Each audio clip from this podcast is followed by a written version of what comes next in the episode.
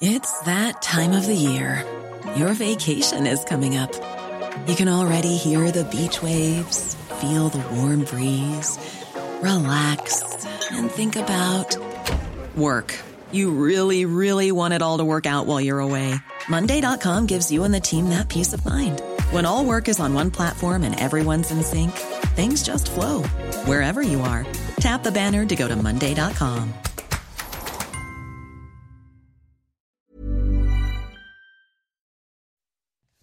C'est News 5h59. Bienvenue à tous. Merci d'être avec nous. La matinale, c'est parti à la une ce matin. Les deux facettes de la personnalité de Lucas, qui a avoué le meurtre de Justine en Corrèze. À la fois un bon copain, mais aussi des moments d'impulsivité. Vous allez voir. Justine était une jeune mère de famille de 20 ans qui aimait la vie. C'est ce que nous dira une de ses amies qui témoigne ce matin sur CNews.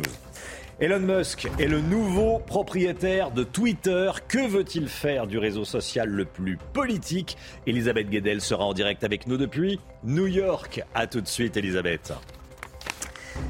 La surveillance des plages landaises prolongée jusqu'à la fin du mois à cause des fortes chaleurs. Les baigneurs sont nombreux, on y est allé. Et puis près d'un Français sur deux travaille en horaire décalé. C'est peut-être votre cas. Le détail dans un instant avec vous, Eric de Ritmaten. A tout de suite, Eric. Première nuit en prison pour le meurtrier présumé de Justine Vérac. Il a été mis en examen et placé en détention provisoire hier après ses aveux. Et l'homme de 21 ans a reconnu avoir tué et enterré la jeune mère de famille dimanche dernier. Alors, que sait-on de cet homme, Lucas L, décrit par ses amis comme quelqu'un de gentil et de très impulsif à la fois On voit ça avec Mathilde Couvillère-Flornois. Sur sa page Facebook, le jeune homme agriculteur de 21 ans partageait son quotidien, notamment auprès de ses vaches. Accusé du meurtre de Justine Vérac, Lucas L était le chef d'exploitation de la ferme familiale. À Bénin, en Corrèze, le village est sous le choc et ses proches ne comprennent toujours pas l'acte du jeune homme. Il a dû déboulonner. Vous vous rendez compte? C'est inexplicable. C'est inexplicable.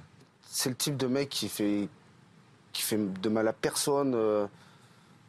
C'est aucun problème. Lucael n'a pas expliqué les raisons de son geste au juge d'instruction. Sa personnalité sera un élément clé de l'enquête. Je pense qu'il réalise tout juste à peine à la fois ce qui lui est reproché et ce qu'il a fait. Décrit par ses amis comme un homme fêtard et au tempérament parfois impulsif, il a été expulsé plusieurs fois de son lycée pour des bagarres. Dernièrement, le jeune homme était sous contrôle judiciaire. Il aurait mis le feu à une grange en 2021. Le mis en examen, âgé de 21 ans, n'a jamais été condamné. Il avait en revanche été déjà mis en cause dans une procédure de destruction par moyens dangereux et dégradation. Le jeune homme encourt la réclusion à perpétuité. Et en Corrèze, évidemment, c'est le choc. Nos équipes sur place ont rencontré une, une proche de Justine. Oui, elle nous parle de son ami. Je vous propose de l'écouter. Justine, c'est, enfin, c'était quelqu'un qui, qui aimait la vie en fait. Elle sortait pas beaucoup parce que ben, elle était maman, logique. Mais, euh, mais elle avait besoin aussi de sortir, d'avoir sa vie de, de jeune. Enfin, tout le monde me disait qu'elle était décédée, que c'était trop tard et tout. Je voulais pas l'entendre. Et je pense que je veux toujours pas l'entendre. Après, je pense qu'elle serait pas montée dans, dans une voiture que quelqu'un, enfin, la personne, elle ne connaîtrait pas. Mais puisqu'elle connaissait euh, Lucas, bah, voilà, c'est pas méfier. Et puis, euh, puis ça, ça aurait pu nous arriver à tous, en fait. Et à 7h10, on sera avec euh, Michel Labrousse, maître Labrousse, l'avocat de Lucael, donc principal suspect. Maître Labrousse, avocat de Lucael, avec nous à 7h10 dans la matinale. Euh, Soyez là si vous le, si vous le pouvez, bien sûr.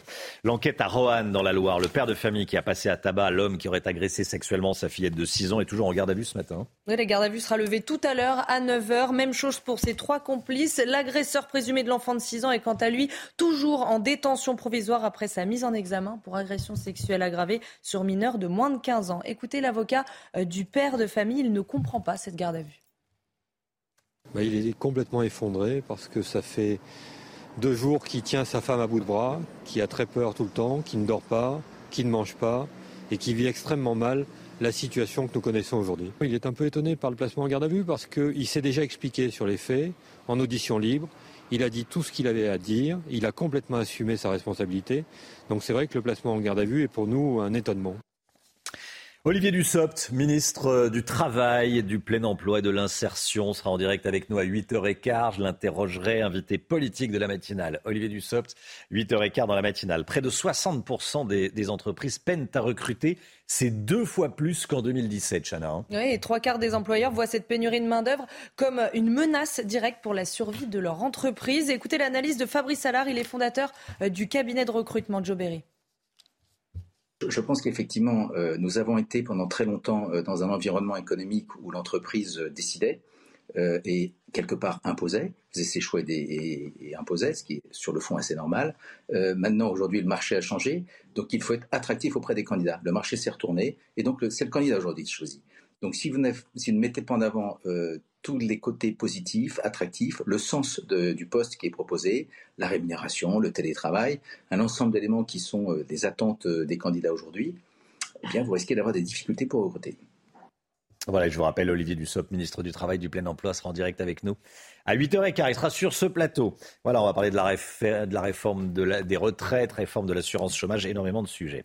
Il fait très chaud en France et notamment au Pays Basque. Les terrasses sont bondées, les vagues sont prises d'assaut par les surfeurs. Oui, alors pour éviter les accidents, la surveillance des plages landaises a été étendue jusqu'à la fin du mois. Mathilde Couvillère, Flornois. Ici, à Osgore, l'été ne s'arrête pas. 24 degrés sur la plage et 19 dans l'eau. Des températures exceptionnelles pour la saison qui prolongent un peu plus le plaisir de la baignade, mais qui induisent une surveillance plus accrue. Effectivement, c'est une première. Mais on se rend compte que comme depuis des années, euh, euh, les gens viennent sur ce que nous on appelle les aides de saison, donc pas uniquement juillet-août. On essaie de repenser nos dispositifs de sécurisation des plages en mettant de la surveillance à des périodes où habituellement on n'en mettait pas. Postés en haut de leur chaise, les sauveteurs en mer redoublent de vigilance, car si l'eau est bonne, elle n'en est pas moins dangereuse. C'est un plus parce que c'est vrai que quand ils sont pas là, on n'ose pas euh, forcément euh, se tremper non plus parce que les températures sont là, mais les vagues aussi, elles reviennent. Ces températures sont anormalement chaudes pour le mois d'octobre, 6 à 7 degrés au-dessus des normales de saison, une situation qui inquiète cette vacancière. C'est rare et c'est bien sûr inquiétant. Il y a la montée du niveau des eaux, il y, a, il y, a, beaucoup de choses qui sont effectivement inquiétantes. 30 degrés sont attendus pour la fin de la semaine. Si la chaleur persiste, la baignade surveillée sera prolongée jusqu'à la fin des vacances de la Toussaint. Voilà, c'est euh, l'époque qui veut ça. Il fait extrêmement chaud. Surveillance des plages prolongée dans le, dans le sud-ouest. Dimanche, on change d'heure. C'est dans le bon sens cette fois. Pour passer à l'heure d'hiver, à 3 heures du matin, il sera donc 2 heures. On gagne une heure de sommeil. Et oui, mais concrètement, quels sont les impacts du changement d'heure sur notre santé? Parce que oui, il y en a. On voit ça avec El Benamou et Jean-Michel Decaze. Chaque année, au passage à l'heure d'hiver, notre horloge biologique est perturbée. Les heures de lever et de coucher du soleil sont modifiées, ce qui impacte notre sommeil pendant plusieurs semaines pour certains. Pour être bien endormi, pour avoir un sommeil réparateur, il faut de la mélatonine. Or, le changement d'une heure, ça décale et ça désorganise la sécrétion de mélatonine par le cerveau et donc ça perturbe l'ensemble de la nuit. Les personnes âgées et les jeunes enfants sont les plus sensibles à ce changement d'heure. Nous allons aussi perdre une heure de luminosité naturelle dans la journée, ce qui peut également entraîner une tristesse passagère, voire de la dépression, surtout pour les personnes sensibles à la lumière.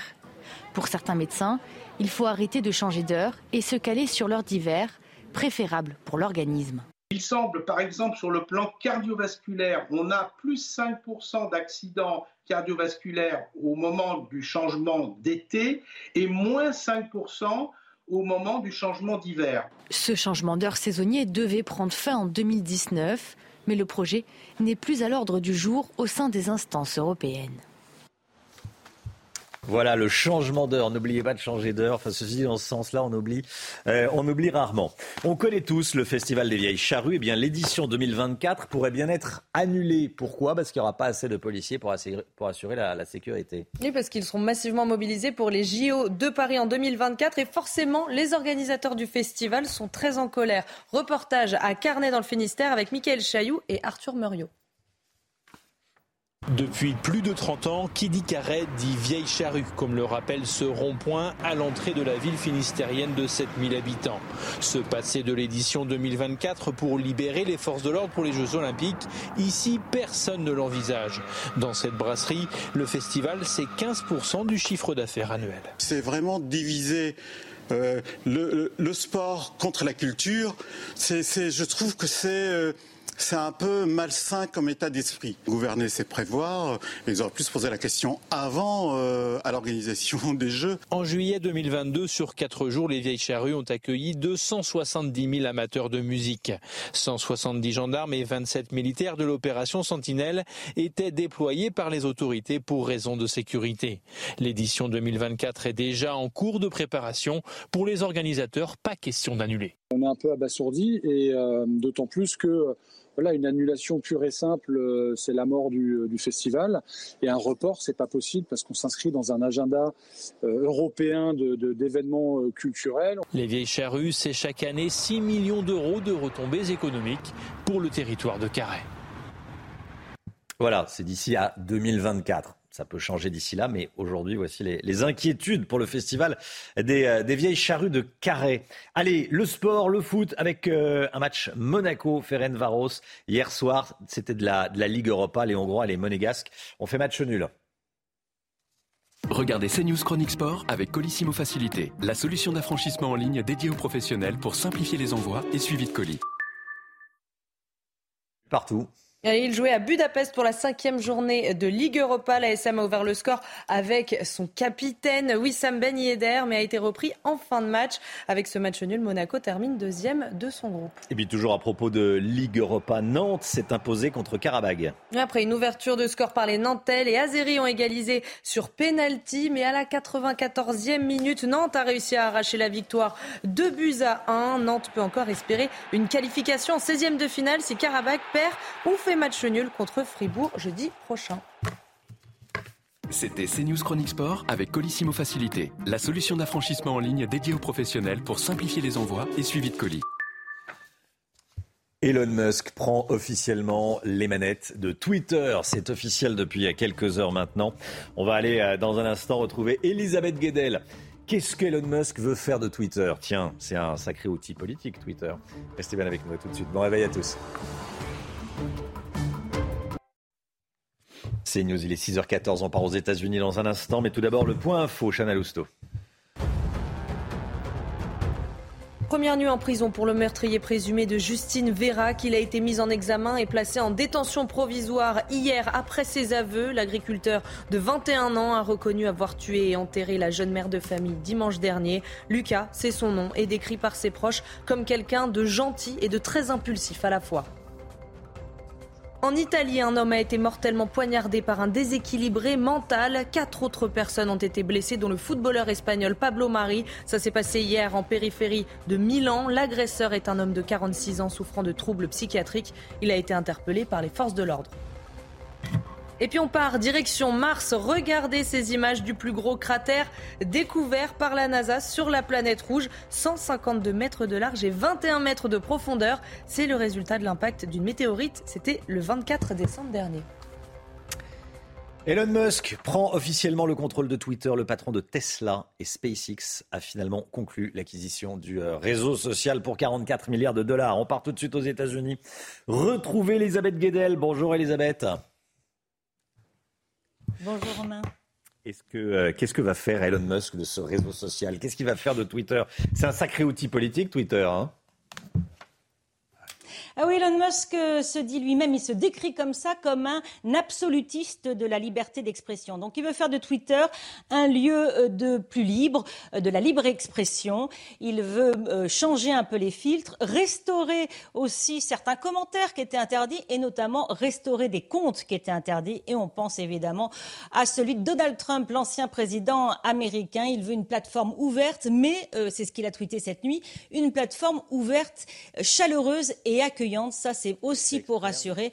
En fait, euh, il a dans l'idée de faire de Twitter une vaste application. C'est un grand projet qu'il a, une application complète où on pourra discuter, échanger de, l'argent, euh, faire un concurrent euh, du chinois WeChat. Alors, ça passera par des changements radicaux. Il a prévenu Elon Musk, notamment des licenciements, et ça n'a pas traîné, puisqu'il a déjà limogé une grande partie de la direction, le directeur général, donc le grand patron, le directeur financier, le conseiller juridique. Il compte licencier les trois quarts des salariés. Il se donne quatre ans pour multiplier par quatre au moins le nombre d'abonnés, un passé de 200 millions actuellement à plus de 900 millions.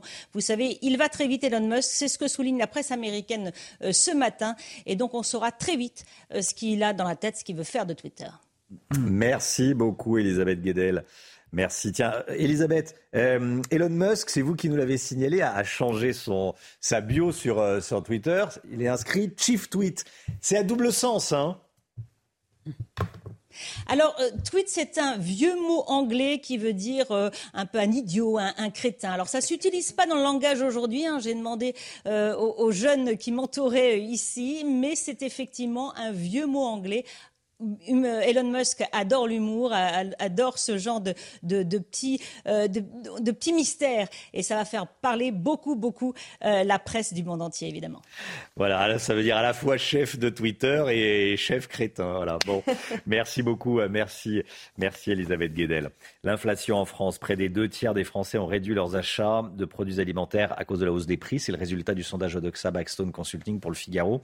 73% des Français ont annulé ou modifié leur plan pour les, vacances de la Toussaint, par exemple, aussi. Hein. Oui, vous, alors que faites-vous pour lutter contre l'inflation? On vous a posé la question, écoutez. n'allume pas encore le chauffage. Bon, là, ça va, il fait plus chaud. Mais on a fait exprès de ne pas allumer le chauffage. On a juste mis deux couvertures les unes sur les autres pour pas allumer le chauffage, des choses comme ça.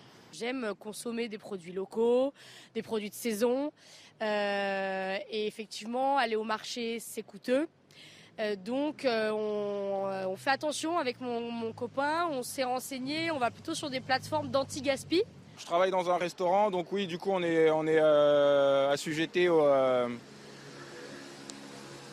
au plan énergétique, donc du coup oui, on est obligé de faire des concessions par rapport à ça. Après, personnellement, chez moi, non, aucune. voilà, ça, change la vie de, tout le monde. Emmanuel Macron reçoit les acteurs mobilisés contre les feux de forêt à l'Elysée. Près de 300 pompiers, des maires, des pilotes d'hélicoptères, des bénévoles seront présents. C'est l'occasion pour le président de la République de faire des annonces après les incendies de cet été, hein, les méga incendies. Oui, souvenez-vous, la commune de Somos en Gironde avait été particulièrement touchée avec 3400 hectares qui étaient partis en fumée. Nous sommes retournés sur place un mois plus tard. Reportage signé Jérôme Rampenou. Le 12 septembre dernier, le feu qui s'est déclaré sur la commune de Somos a progressé très rapidement. C'est aux alentours de 22 heures qu'il s'est approché dangereusement de la maison de Chantal Prouvoyeur. Et euh, on se sent bien seul. Euh, je dois reconnaître que là, euh, je n'avais pas de pompiers à, ce moment-là. Avec son mari, ils sont restés éveillés à surveiller la progression, très inquiets. Là, c'est pas loin. On va peut-être être obligé d'évacuer. Hein. Rapidement, les pompiers ont pris position dans tout le village pour le protéger, les flammes arrivant de tous les côtés, épaulées par les équipes de défense de la forêt française contre les incendies.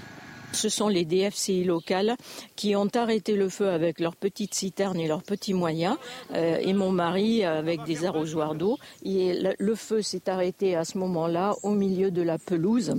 Au petit matin, le vent a repris de plus belle et les flammes ont contourné la propriété, la menaçant de nouveau. Euh, là, les Canadaires euh, sont entrés en, en œuvre et là, on peut dire que ça a été déterminant. Il aura fallu trois jours pour fixer cet incendie qui a brûlé 3400 hectares sans détruire les villages menacés grâce au travail des pompiers au sol et dans les airs. Voilà Emmanuel Macron qui va donc recevoir les pompiers, les maires et tous ceux qui se sont battus euh, cet été contre ces méga incendies. Allez, euh, l'écho dans, un instant. On va parler de ceux qui travaillent en horaire décalé. Un Français sur deux travaille en horaire décalé. Euh, près de 10 millions de salariés. On va voir ça en détail avec, avec, À, à, tout de suite. Oui, on en connaît quelques-uns. Quelques bien sûr. Rendez-vous avec Pascal Pro dans l'heure des pros, du lundi au vendredi de 9h à 10h30.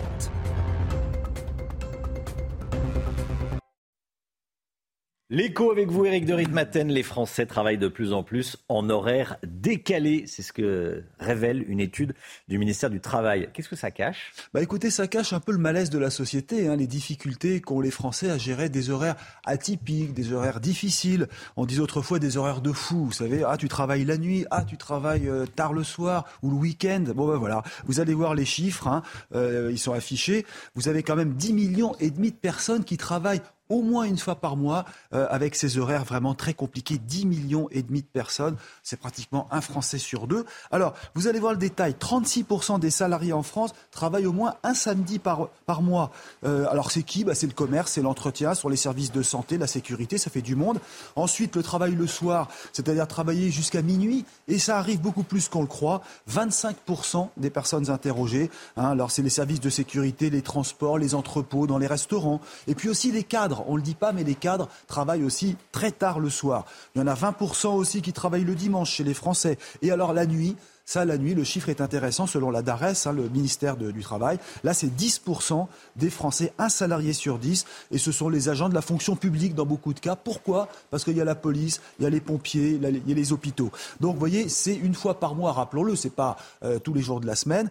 Mais alors, je termine par un point, et c'est là où on touche un sujet. c'est au moins une fois par mois, c'est pas une fois par mois, c'est au moins une fois par mois. Mais on touche le sujet sensible. Vous savez, c'est la fameuse réforme euh, de la retraite où on va devoir travailler plus longtemps pendant plus d'années, aller jusqu'à 64 ans ou 65 ans. Ça veut dire qu'il y aura des régimes d'exception, la fameuse pénibilité. Et là, ça risque de durer très longtemps, les discussions, avec énormément donc d'exceptions à prévoir avant d'adopter cette mesure de la réforme des retraites. Et Eric, ce qui est très intéressant dans ce que vous nous dites, c'est qu'effectivement, ça, ça, a un impact sur l'organisation de la société, quoi, et même de, de, la, de la famille. Euh, quand le père, la mère euh, travaillent la nuit, travaillent le week-end, c'est compliqué avec les, les enfants. Euh, Tout à fait. C'est pas anodin. Non, c'est pas anodin. Et ce malaise, donc, souvent, mm. de la difficulté de rentrer tard, d'avoir les enfants à gérer, mm. la famille, de repartir très tôt, travailler le dimanche, ça concerne vraiment beaucoup plus de monde qu'on le croit.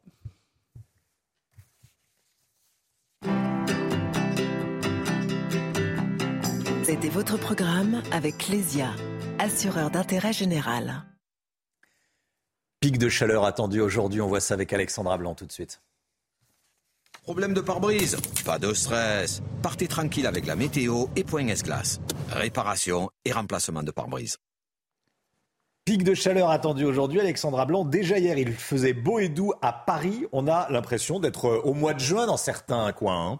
Oui, en effet, hein, des conditions météo presque estivales. Regardez ces images hier soir du côté de Cordemais avec au programme un temps sec et ensoleillé surtout ces températures particulièrement élevées. Hier, on a eu un pic de chaleur. On va conserver également de cette grande douceur, cette grande douceur au moins jusqu'au début euh, du mois de novembre. C'est clairement un week-end de la Toussaint placé sous le signe de la chaleur avec quelques records tombés hier, notamment euh, sur le nord-ouest du pays, avec ces températures presque estivales. Regardez en moyenne près de 27 degrés euh, pour Le Mans ou encore 23 euh, degrés à Alençon. Température donc record avec quelques records battus sur le nord-ouest du pays. Et puis à noter également changement d'heure ce week-end. Et oui, on recule d'une heure, c'est-à-dire qu'à 3 heures, il sera 2 heures. On va gagner une heure de sommeil, mais il fera nuit beaucoup plus tôt. Alors au programme aujourd'hui, un temps relativement calme. On a seulement quelques nuages sur le nord-ouest ce matin, quelques entrées maritimes également autour du golfe du Lion, et puis un temps assez brumeux entre le centre ou encore en allant vers les Alpes et vers le nord-est. Mais dans l'après-midi, eh bien,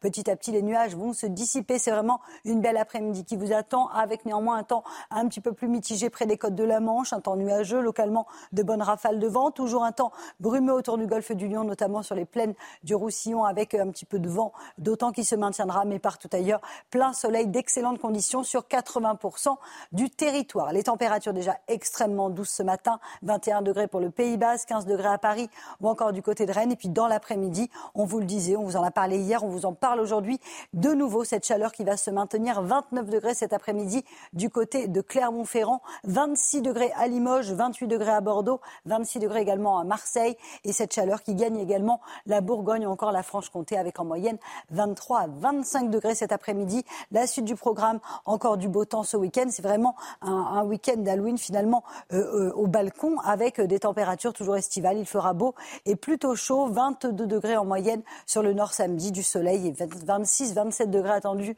dans le sud. Et puis il faudra attendre lundi pour avoir une vraie dégradation avec le retour de la pluie. Ça va faire du bien puisque la sécheresse sévit toujours. On a un déficit de pluie de l'ordre de moins 30 à moins 40% sur le mois d'octobre. Problème de pare-brise Pas de stress. Repartez tranquille après la météo avec Point S-Glace. Réparation et remplacement de pare-brise. C'est News, il est 6h29. Bienvenue à tous et merci d'être avec nous à la une ce matin. Brive-la-Gaillarde et le village de Béna en Corrèze, frappé par la tristesse après la mort de Justine, tuée par un jeune que tout le monde connaissait, Lucas L. Témoignage dans un instant. Un rapport alarmant de nos services de renseignement sur la poussée islamiste dans les centres-villes. Des jeunes femmes qui portent des tenues musulmanes traditionnelles. Objectif marquer l'espace public, dit un préfet dans le journal L'Opinion qui révèle cette information. On va y revenir avec Gauthier Lebret. A tout de suite Gauthier. Pour faire des économies cet hiver, de nombreux particuliers investissent et rénovent leur logement. On vous en parle dans ce journal. L'immense émotion en Corrèze est bien au-delà. Le corps de Justine Vérac a donc été retrouvé près du domicile de son meurtrier présumé. L'homme de 21 ans a reconnu avoir tué et enterré cette jeune mère de famille dimanche dernier après une virée en boîte de nuit. Elle a été mise en examen et placée en détention provisoire. Sur place, les proches de Justine, mais aussi les habitants du village de Bénas sont choqués par ce drame. Reportage de Jeanne Cancard et Fabrice Elsner avec le récit de Geoffrey Defebvre.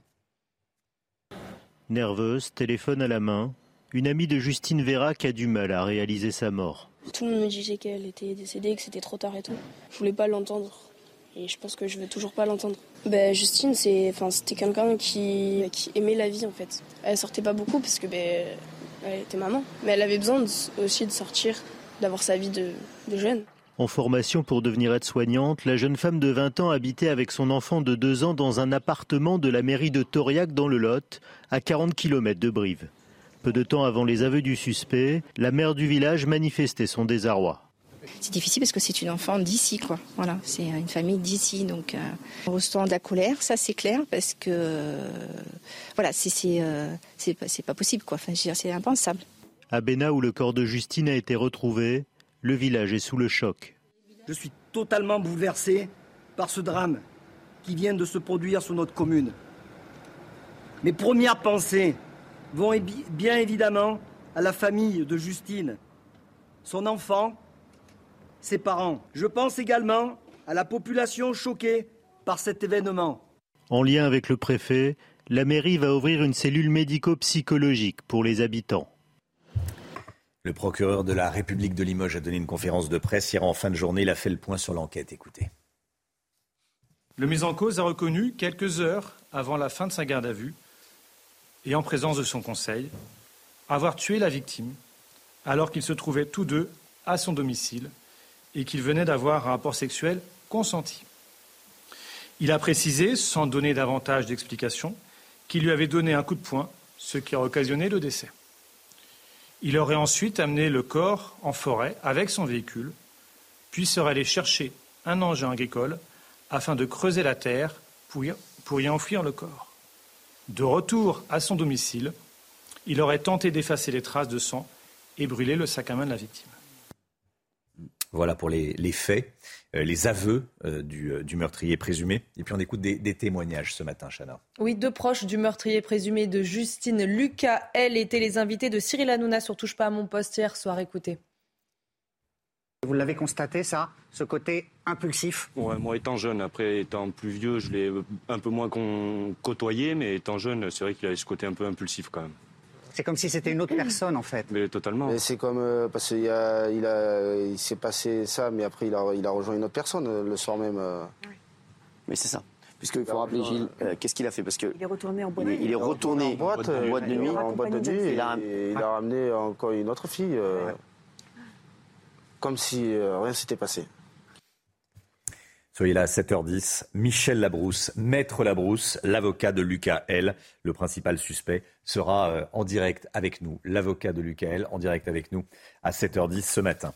Nouveau coup de théâtre dans euh, l'affaire Iqiyoussen, cet imam que Gérald Darmanin voulait expulser de, France. Il va sortir de prison et être placé sous bracelet électronique. Décision de la justice belge. Gauthier Lebret avec nous. C'est un nouveau coup dur pour le ministre de l'Intérieur qui s'est engagé personnellement dans ce dossier. Hein. Oui, c'est une affaire complètement rocambolesque jusqu'au bout, euh, Romain. Gérald Darmanin, effectivement, enchaîne les revers. Vous l'avez rappelé, le ministre de l'Intérieur s'est engagé personnellement dans cette affaire pour expulser l'imam Iqiyoussen en raison notamment de propos antisémites et misogynes. D'abord, souvenez-vous, le tribunal administratif avait suspendu l'expulsion de l'imam. Ensuite, le 31 août, le Conseil d'État donne finalement raison à Gérald Darmanin. Là, les policiers vont au domicile d'Hassan Iqiyoussen pour l'arrêter. Coup de théâtre. Il n'est plus là. Il est euh, introuvable depuis euh, pendant plusieurs semaines. Hein. Après un mois de cavale, la police belge l'arrête enfin, où il était euh, en fuite. Le 30 septembre, dans la région de Mons, dans la foulée, la France fait une demande d'expulsion. Demande aussitôt refusée par nos voisins belges. Et hier, on apprend qu'Hassan Iqiyoussen va pouvoir sortir de prison dans les jours qui viennent et il va être placé sous bracelet électronique. Un nouveau camouflet pour le ministre de l'Intérieur et plus largement pour la France. Comment faire des économies d'énergie cet hiver? Eh bien, de nombreux particuliers ont décidé d'investir et de rénover leur logement. C'est peut-être votre cas. Et pour cela, ils réalisent un audit énergétique pour identifier les raisons d'une consommation trop élevée. Reportage dans le Val d'Oise, signé Mathieu Devez, Augustin Donadieu et Laura Lestrade. Ma petite machine de guerre. Comme 3 millions de personnes en France, Fabien Dejean chauffe son logement au fioul. Mais le prix du combustible a flambé ces derniers mois.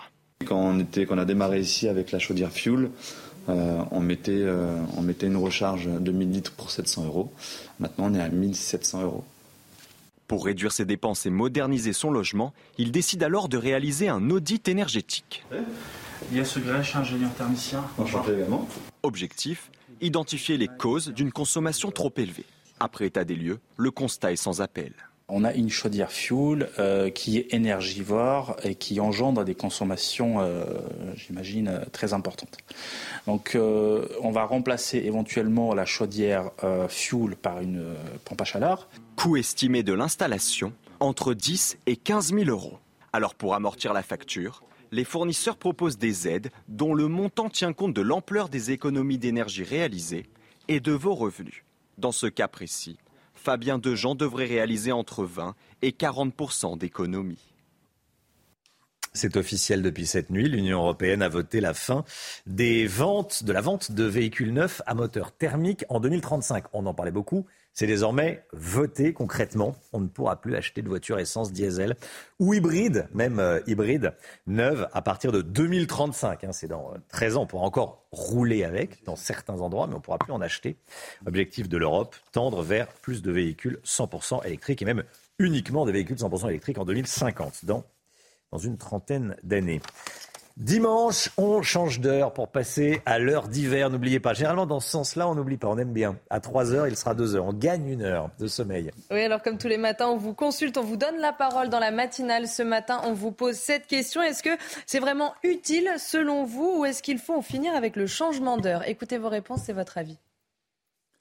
On devra allumer les lumières plus rapidement, donc euh, beaucoup plus tôt. Donc au niveau euh, énergétique, c'est pas très utile en fait. Moi, je préférais euh, notamment l'heure euh, d'hiver parce que c'est l'heure normale et on se sent beaucoup plus reposé. Hein. Je vois pas pourquoi on change d'heure et surtout le matin à 8 h il fait nuit. Ça m'impacte pas donc je pense qu'on pourrait le supprimer. Honnêtement, je pense que ça sert à rien et juste ça. Moi, personne, ça changerait rien à ma vie, mais je sais que parfois ça peut être, par exemple pour les enfants, ça peut être euh, déroutant. Voilà, chacun a son avis sur le, changement d'heure. Moi, dans ce sens-là, j'aime bien en vrai. En fait, j'aime bien. Et puis ça marque, euh, je trouve que c'est l'époque, ça marque le début un peu le début de l'hiver. Tiens, Chana, vous avez l'approche des fêtes de Noël aussi. Voilà, on change d'heure. On... mais il fait nuit beaucoup plus tôt. Ah bah oui, mais ça c'est le principe de l'hiver. Hein. À 17h30, il fait nuit. Un peu on peut le tourner dans tous les sens, mais ça c'est l'hiver. bon, bon, voilà, chaque matin on vous donne euh, la parole sur CNews, bien sûr. Allez, le match euh, Monaco-Ferencvaros. C'est euh, le, club hongrois. Match nul hier soir entre les Hongrois et les Monégasques. On y revient tout de suite. Regardez CNews Chronique Sport avec Colissimo Facilité, la solution d'affranchissement en ligne dédiée aux professionnels pour simplifier les envois et suivi de colis. Score final un partout entre les Hongrois et les Monégasques, Chana. Hein. Et il jouait à, Budapest, oui, pour la mmh. cinquième journée de Ligue Europa. L'ASM a ouvert le score avec son capitaine Wissam Ben Yedder, mais a été repris en fin de match avec ce match nul. Monaco termine deuxième de son groupe. Et puis on continue avec la Ligue Europa et Nantes qui s'est imposé contre Karabag après une ouverture de score pour les Nantais. Les Azeris ont égalisé sur penalty, mais à la 94e minute, Nantes a réussi à arracher la victoire 2 buts à 1. Nantes qui peut encore espérer une qualification en 16e de finale si Karabakh perd ou fait match nul contre Fribourg jeudi prochain. C'était CNews Chronique Sport avec Colissimo Facilité, la solution d'affranchissement en ligne dédiée aux professionnels pour simplifier les envois et suivi de colis. CNews, il est 6h40. Merci d'être avec nous. Restez bien sur CNews. Dans un instant, la guerre en Ukraine et les combats qui se poursuivent. On ira dans la ville de Bakhmut. L'armée russe s'acharne sur cette euh, petite ville de Bakhmut. On va vous montrer les toutes dernières images. À tout de suite.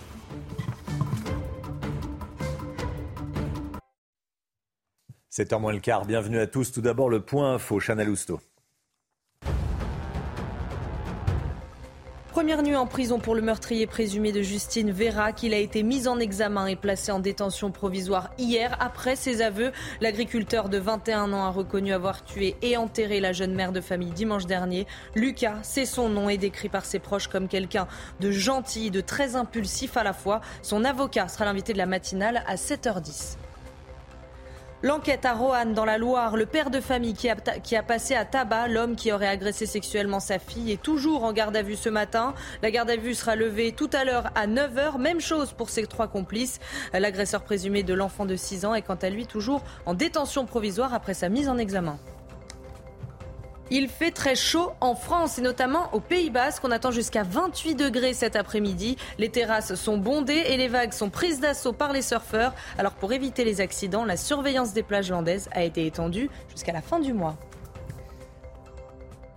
La guerre en Ukraine, la guerre en Ukraine et les combats qui se poursuivent à l'est. Depuis des mois, l'armée russe s'acharne sur la petite ville la petite ville de Bakhmut.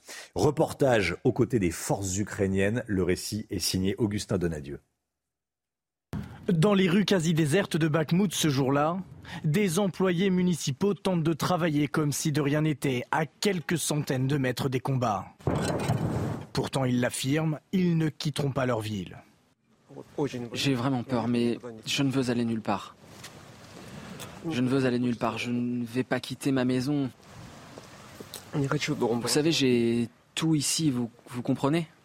Située dans la région de Donetsk, à l'est de l'Ukraine, la ville de Bakhmut est depuis des mois une cible prioritaire de l'armée russe, selon le président Volodymyr Zelensky. Le Kremlin y envoie des prisonniers pour servir d'appât humain, selon plusieurs témoignages de soldats ukrainiens. C'est ce qu'on appelle l'usage unique. La mission principale de ces soldats est de venir vers nous et de révéler notre position lorsque nous leur tirons dessus. S'ils ont de la chance, ils survivent, sinon, ils meurent sur place. Malgré de lourdes pertes des deux côtés, les troupes russes n'arrivent pas à prendre le contrôle de cette ville de 80 000 habitants qui n'en compte plus que 10 000. Voilà, et puis il y a également cette euh, déclaration choc du président russe Vladimir Poutine. Oui, il a estimé que le monde entrait dans sa décennie la plus dangereuse depuis la Seconde Guerre mondiale. Écoutez. La période historique de domination sans partage de l'Occident dans les affaires mondiales touche à sa fin. Le monde unipolaire tient du passé. Nous sommes à une frontière historique. L'Occident n'est pas capable de gouverner à lui seul l'humanité mais essaie désespérément de le faire. La plupart des peuples du monde ne veulent plus le supporter. C'est là que réside la principale contradiction de la nouvelle ère. Pour reprendre les mots d'un classique, la situation est révolutionnaire dans une certaine mesure. Les élites ne sont pas capables et les gens ne veulent pas vivre comme ça. Vladimir Poutine qui a décrit donc euh, la décennie dans laquelle on est comme la décennie la plus dangereuse depuis euh, la Seconde Guerre mondiale. 6h46. Tiens, regardez ces images qui nous euh, parviennent de Mars. Un cratère, un cratère derrière moi. Euh, qu'est-ce que c'est que ce cratère, Chana bah, Il a été découvert par la NASA sur la planète rouge. Alors en fait, c'est le résultat de l'impact d'une météorite. C'était le 24 décembre dernier. On ne se rend pas bien compte sur ces images, mais il hmm. mesure 152 mètres de large et 21 mètres de profondeur. Ce sont des blocs de glace qui ont été projetés. Hein. Oui, ça c'était les petites... Une météorite. Les petites taches blanches qu'on voyait sur les photos, c'était c'était des blocs de glace, ouais. C'est toujours aussi fou. Hein. On a l'impression que c'est que c'est une photo prise sur la, prise sur la Terre. C'est à des milliers de kilomètres. Merci, Chana. Il est 7h euh, moins le quart. Dans un instant, on va revenir sur euh, cette note des renseignements territoriaux que révèle ce matin le journal L'Opinion. C'est euh, inquiétant, c'est une note sur les atteintes à la laïcité à l'école. Et puis un préfet prend la parole, un préfet spécialiste des questions d'islam politique. Il dit que les, revendications de l'islam politique, on les retrouve à l'école, on les retrouve également dans les centres-villes, on les retrouve également chez les femmes qui portent des vêtements euh, islamiques traditionnels. Vous allez voir ça dans, un instant. On va en parler avec vous, euh, Gauthier Lebret. A tout de suite. Rendez-vous avec Jean-Marc Morandini dans Morandini Live, du lundi au vendredi, de 10h30 à midi.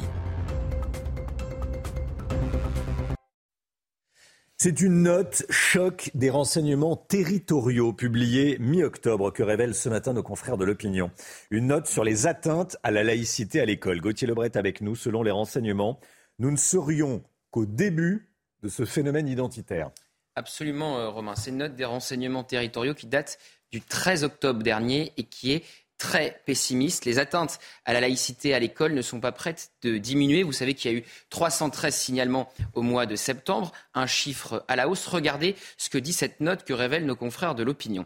Les premières tendances ne semblent pas prendre la voie de l'apaisement. Ce qui se passe à l'école en ce moment est le signe de la banalisation de l'islam fondamentaliste par les jeunes générations de fidèles. Fin de citation. Et ce que souligne cette note, et c'est cela qui est le plus inquiétant, c'est qu'avant, ces revendications identitaires étaient des faits isolés. Et désormais, c'est la conséquence d'une stratégie coordonnée. Une stratégie coordonnée, je cite encore une fois cette note. Les renseignements territoriaux prennent des exemples très concrets.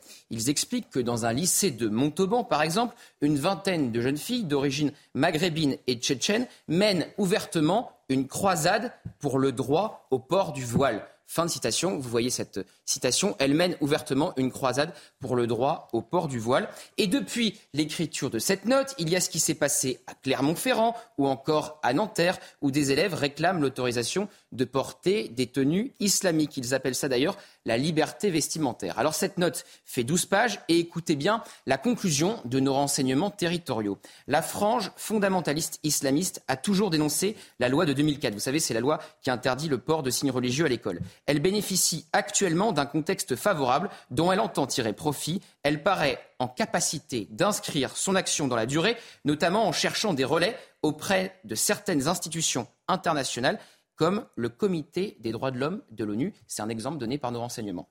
Et puis, au-delà de l'école, ces revendications identitaires se manifestent aussi dans, dans l'espace public. Oui, c'est ce que dit le Comité interministériel de prévention de la délinquance et de la radicalisation. Regardez, cette visibilité de vêtements à caractère religieux est manifeste partout dans la rue, comme dans les piscines avec le burkini, le sport avec les hijabeuses ou encore l'université. Ces manifestations identitaires traduisent une volonté de marquer l'espace. C'est le préfet Christian Gravel qui est à la tête de ce comité qui dit cela donc dans les colonnes de l'opinion euh, ce matin. Internet et les réseaux sociaux ont un rôle central dans euh, ce phénomène.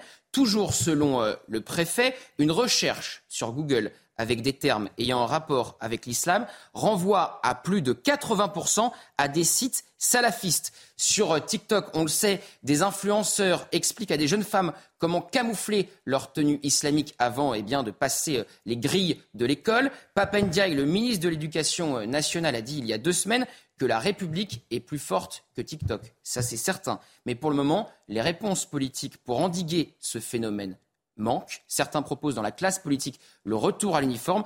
Un groupe de travail à l'Assemblée doit étudier la question. Merci Gauthier, on va en parler.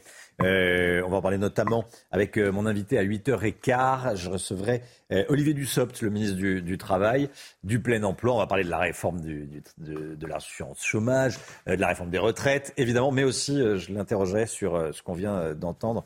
je voulais qu'on y, y, revienne. On va continuer à en parler tout au long de la, de la matinale. 8h15, Olivier Dussopt sera avec nous. Allez, la musique. On va Écoutez ensemble un titre inédit de Michel Berger. Un titre inédit de Michel Berger ce matin dans la matinale. Votre programme vous est présenté par Médicis, spécialiste de la retraite des indépendants et entrepreneurs. Et ce titre inédit de Michel Berger, c'est Vivre, chanson enregistrée à la fin des années 70, qui sort dans un nouveau best-of, 30 ans après la mort de Michel Berger. On l'écoute.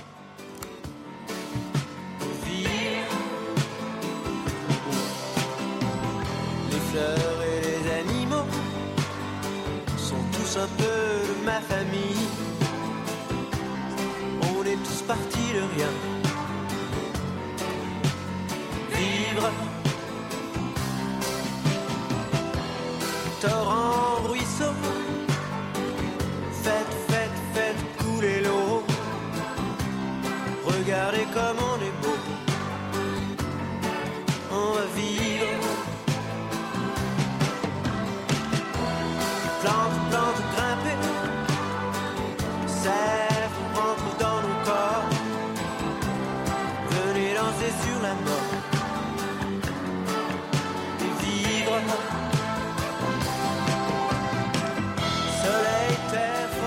C'était votre programme avec Médicis, spécialiste de la retraite des indépendants et entrepreneurs. La météo, il va faire beau et chaud aujourd'hui, comme un mois de juin, sauf qu'on est fin octobre. C'est Alexandra Blanc qui va tout nous dire. Le détail tout de suite. Problème de pare-brise? Pas de stress. Partez tranquille avec la météo et Point S-Glace. Réparation et remplacement de pare-brise. De la chaleur, du beau temps. Alexandra, vous nous emmenez à Ajaccio. Il va faire 25 degrés ce jeudi. Ah non, visiblement, c'est pas Ajaccio derrière vous. Ça a changé. C'est que c'est Cordemais hein, dans le département euh, des Pyrénées-Atlantiques avec euh, des conditions. Non, ce n'est pas Cordemais. On part dans le département des Pyrénées-Atlantiques. Alors au programme aujourd'hui un temps euh, relativement euh, lumineux. On avait quelques nuages hier euh, dans le sud-ouest et des températures records. On a battu localement quelques records, notamment du côté du Mans ou encore d'Alençon, où l'on a parfois frôlé les 27 degrés hier après-midi. Alors au programme ce matin, eh bien l'arrivée d'une nouvelle perturbation sur le nord-ouest, mais perturbation qui va en quelque sorte se casser le nez avec euh, le retour d'un temps sec et ensoleillé dans le courant de l'après-midi. On retrouve également quelques entrées maritimes ce matin autour du golfe du Lion et localement quelques nuages entre le centre et le nord-est du pays. Justement, dans l'après-midi, eh bien, les nuages se dissipent. On va conserver un temps un petit peu plus nuageux, un petit peu plus laiteux près des côtes de la Manche avec le maintien du vent, mais partout ailleurs, hein, sur 90% du territoire, le soleil est au rendez-vous. On aura également quelques nuages en allant vers le Pays Basque avec toujours un petit peu de vent d'autant. Et dans ce flux de sud, eh bien, nous avons toujours cette chaleur qui remonte du Maghreb et de l'Espagne. Justement, les températures, elles sont déjà très élevées pour la saison. Déjà 21 degrés ce matin à Biarritz, 18 degrés à Toulouse ou encore 15 degrés à Paris. On est bien loin des gelées que nous devrions avoir à cette période de l'année. Dans l'après-midi, eh bien, regardez ces températures estivales dignes d'un mois de juin, voire même d'un mois de juillet, avec, regardez, 29 degrés euh, pour euh, Limoges ou encore pour Clermont-Ferrand, 29 degrés à Clermont-Ferrand, 26 degrés à Limoges, 25 degrés à Toulouse, localement 28 degrés à Bordeaux. Il fait très doux également en remontant euh, sur le centre avec 25 degrés à Besançon ou encore 23 degrés entre Lille, Strasbourg ou encore du côté de Paris. La suite du programme, un week-end eh bien presque estival en perspective. Il fera beau au nord comme au sud. Il fera chaud également avec des températures toujours en moyenne 5 à 10 degrés au-dessus des normales de saison. Il faudra vraiment attendre lundi pour voir un temps un petit peu plus mitigé avec l'arrivée d'une nouvelle perturbation. Mais la douceur devrait perdurer au moins jusqu'au 1er novembre. C'est vraiment un week-end d'Halloween, si vous voulez, un week-end de la Toussaint au balcon cette année. Problème de pare-brise? Pas de stress. Repartez tranquille après la météo avec Point S-Glace. Réparation et remplacement de pare-brise.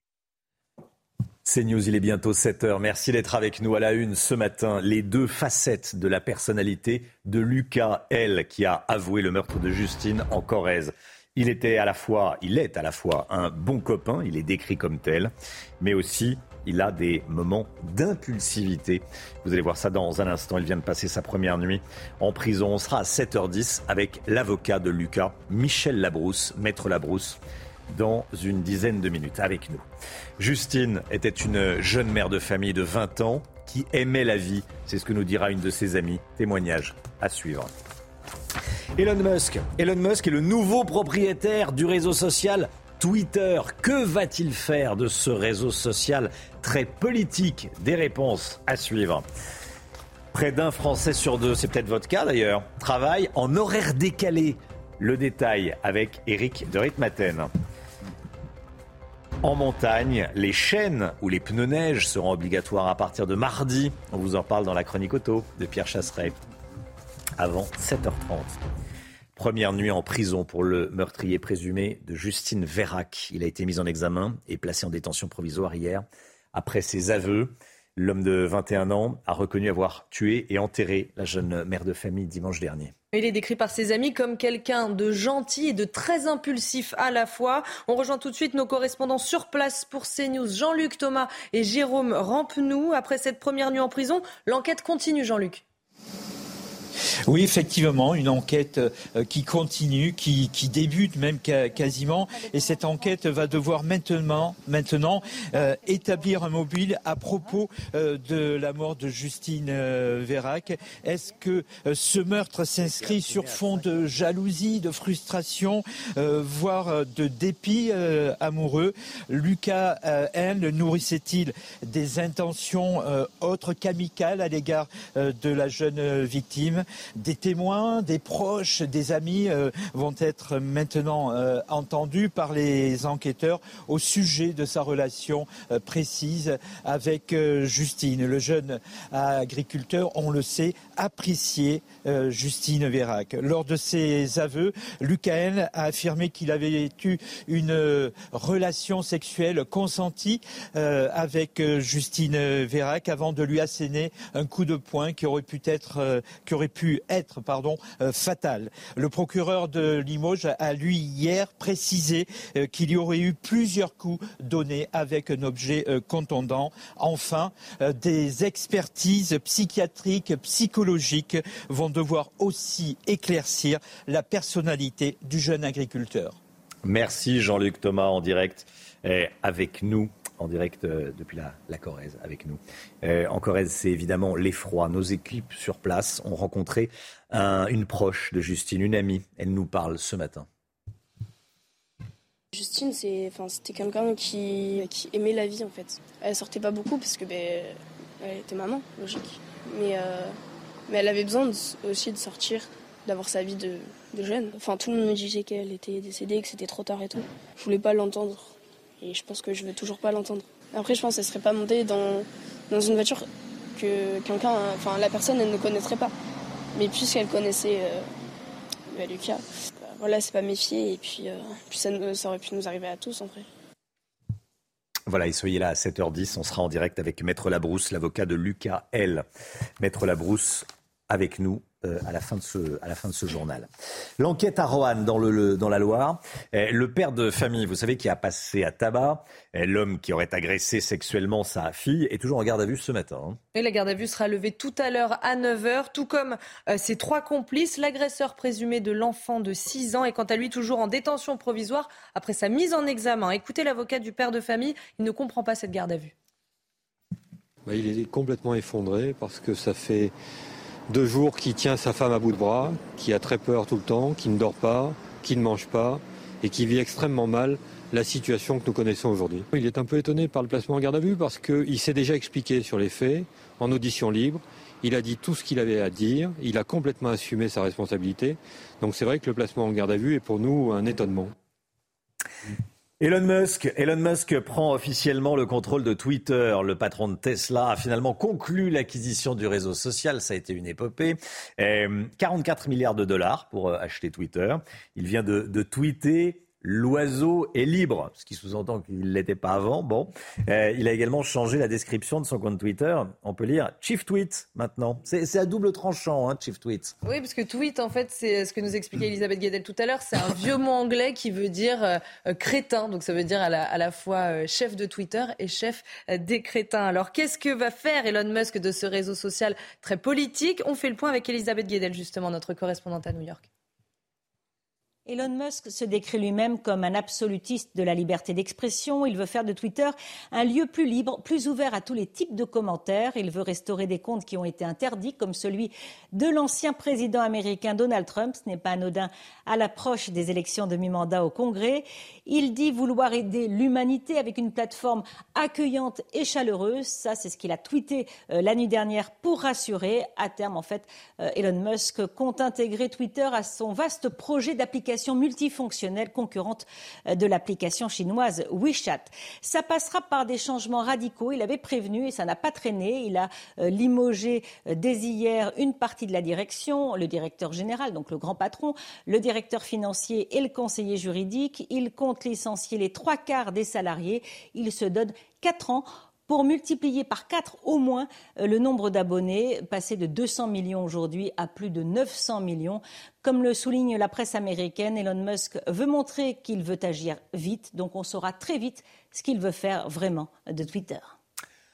Olivier Dussopt, ministre du Travail, du plein emploi, de l'insertion, sera en direct avec nous sur ce plateau 8h15, invité politique de la matinale. Sachez que près de 60% des entreprises peinent à recruter en France. Près des deux tiers des entreprises ont des postes à pourvoir et peinent à recruter. C'est deux fois plus qu'il y a cinq ans, Chana. Oui, trois quarts des employeurs voient cette pénurie de main-d'œuvre comme une menace directe pour la survie de leur entreprise. Écoutez l'analyse de Fabrice Allard, il est fondateur du cabinet de recrutement euh, Joe Berry. Je pense qu'effectivement, euh, nous avons été pendant très longtemps euh, dans un environnement économique où l'entreprise décidait et quelque part imposait, faisait ses choix et, imposait, ce qui est sur le fond assez normal. Euh, maintenant, aujourd'hui, le marché a changé, donc il faut être attractif auprès des candidats. Le marché s'est retourné, et donc c'est le candidat aujourd'hui qui choisit. Donc si vous, si vous ne mettez pas en avant euh, tous les côtés positifs, attractifs, le sens du poste qui est proposé, la rémunération, le télétravail, un ensemble d'éléments qui sont euh, des attentes des candidats aujourd'hui, eh bien vous risquez d'avoir des difficultés pour recruter. Le sport avec euh, Monaco Ferencvaros hier soir. Les Hongrois et les Monégasques ont fait match nul. Score final un partout. C'est tout de suite.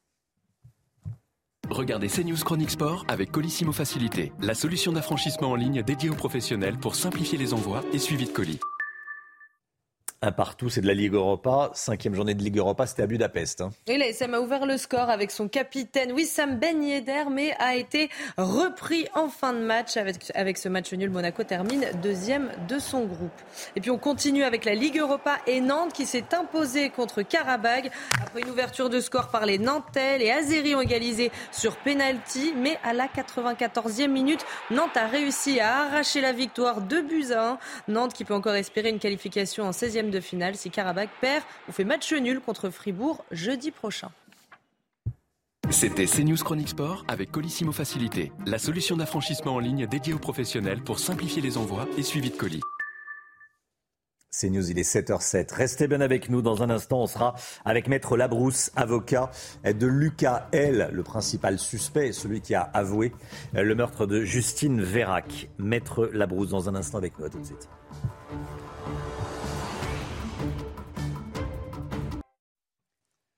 C'est News, il est 7h11. Merci d'être avec nous. On est en direct avec Maître Labrousse, Michel Labrousse. Bonjour Maître, merci d'être en direct avec nous. Vous êtes l'avocat du principal suspect du meurtre de Justine Vérac. Vous êtes l'avocat de Lucas L. Merci beaucoup d'être avec nous. Beaucoup de questions à vous poser, euh, évidemment. Euh, déjà, dans quel état d'esprit, tout simplement, est votre, est votre client? Euh, Qu'est-ce que vous pouvez nous en dire? L'heure actuelle, je, jeune homme commence tout, tout juste, après de 48 heures, à percevoir ce qu'il a fait. Il commence tout juste, vous nous dites, à percevoir ce qu'il a fait. Comment vous l'expliquez?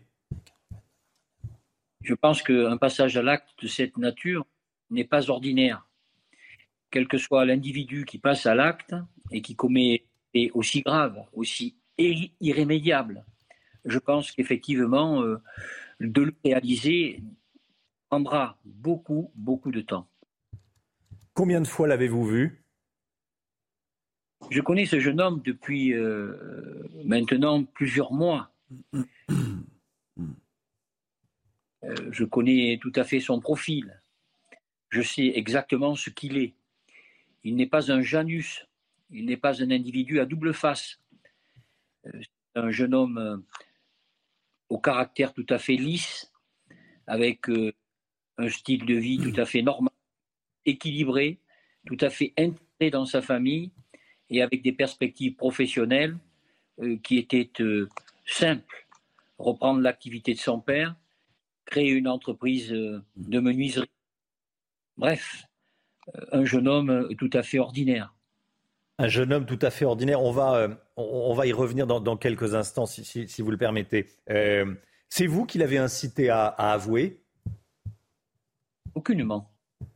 Dans le cadre de cette euh, procédure, l'avocat assiste son client. Et à partir de ce moment-là, Lucas a pris lui-même des décisions. L'avocat n'est pas là pour dicter le comportement d'un mise en examen. Hmm. Euh, il s'est tu devant le, devant le juge hier matin? Il a exercé un droit fondamental, qui est le droit au silence. Vous le connaissez, c'est nouveau un petit peu dans notre droit pénal français. Ce droit au silence, il l'a exercé dans la mesure où, après 48 heures de garde à vue, garde à vue qui a été éprouvante, qui a été extrêmement difficile, où beaucoup de questions lui ont été posées, il a souhaité effectivement, avant de répondre à son juge d'instruction, garder le silence. Euh, ça m'apparaissait normal qu'il le fasse. Vous nous parliez euh, à l'instant d'un jeune au caractère lisse.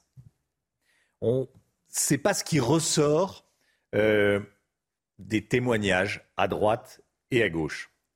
il y a effectivement le Lucael, j'allais dire, je me le suis noté comme ça, gars sympa, comme on dit, euh, d'un camarade qui est, un, gars bien, qui donne un coup de main aux voisins, aux amis.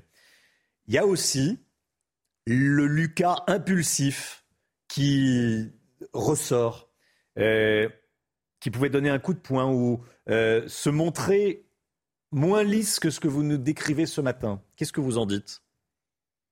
J'en dis cela. Nous avons une information qui démarre, une instruction, comme son nom l'indique. Une instruction, c'est à charge, vous le savez, et à voir euh, les raisons du passage à l'acte. Il va ordonner, hmm. monsieur le président, l'a expert et surtout psychologique et psychiatrique. Ce sont ces éléments techniques qui vont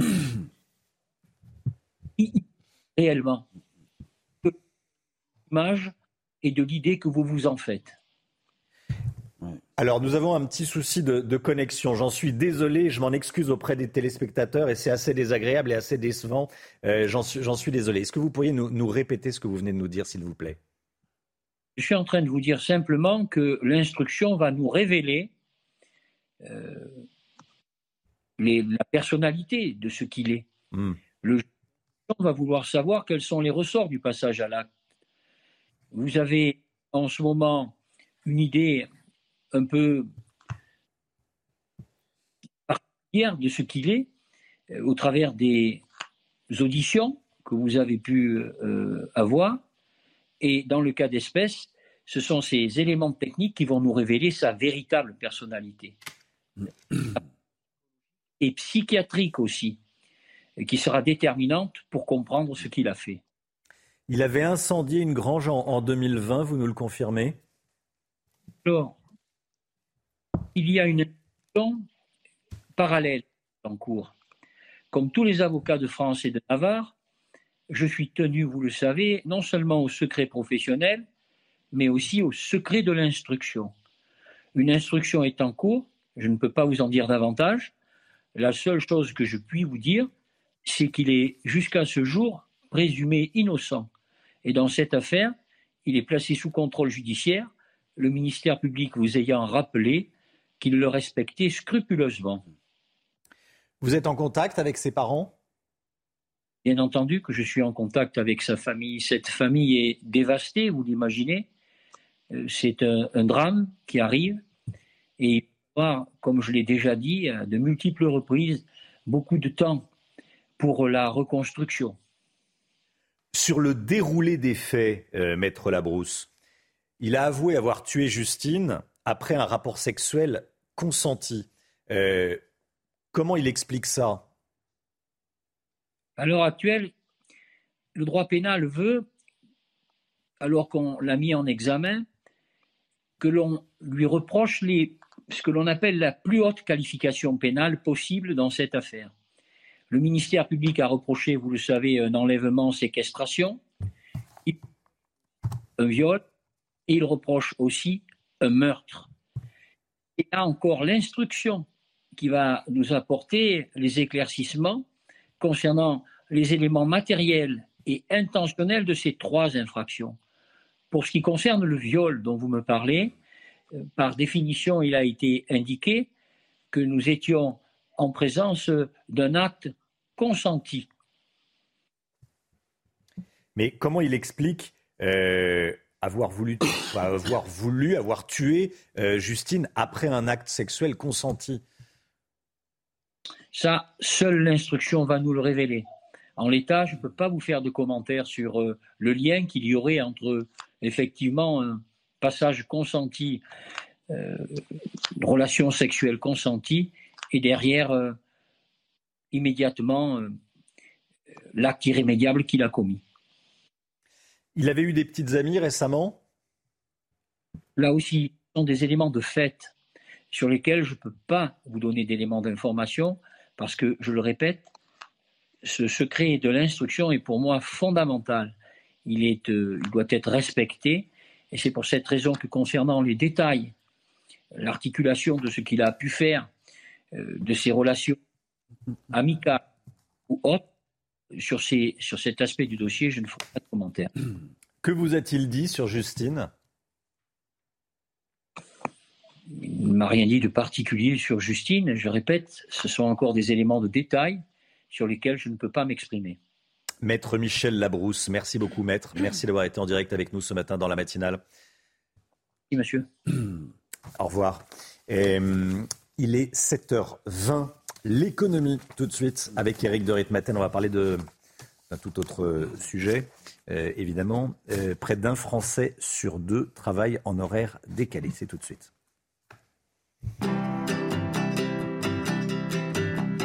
Votre programme avec Lesia, assureur d'intérêt général.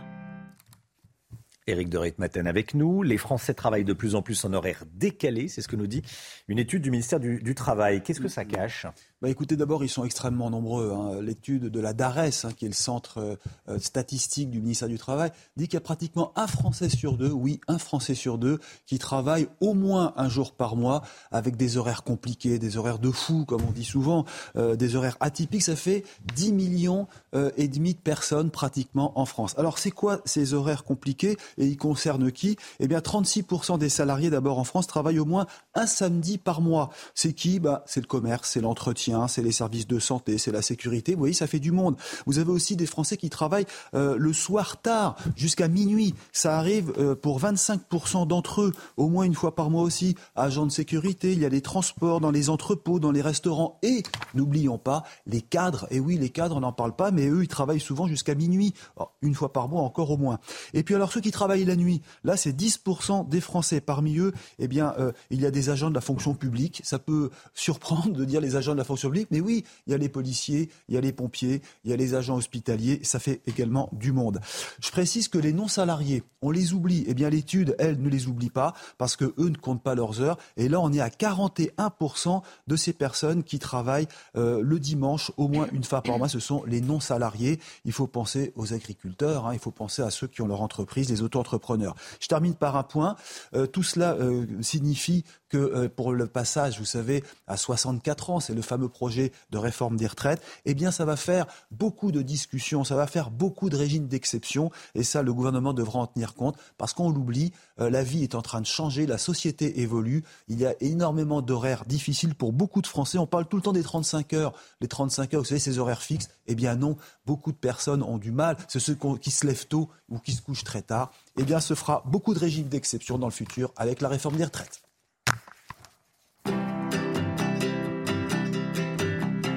C'était votre programme avec Clésia, assureur d'intérêt général.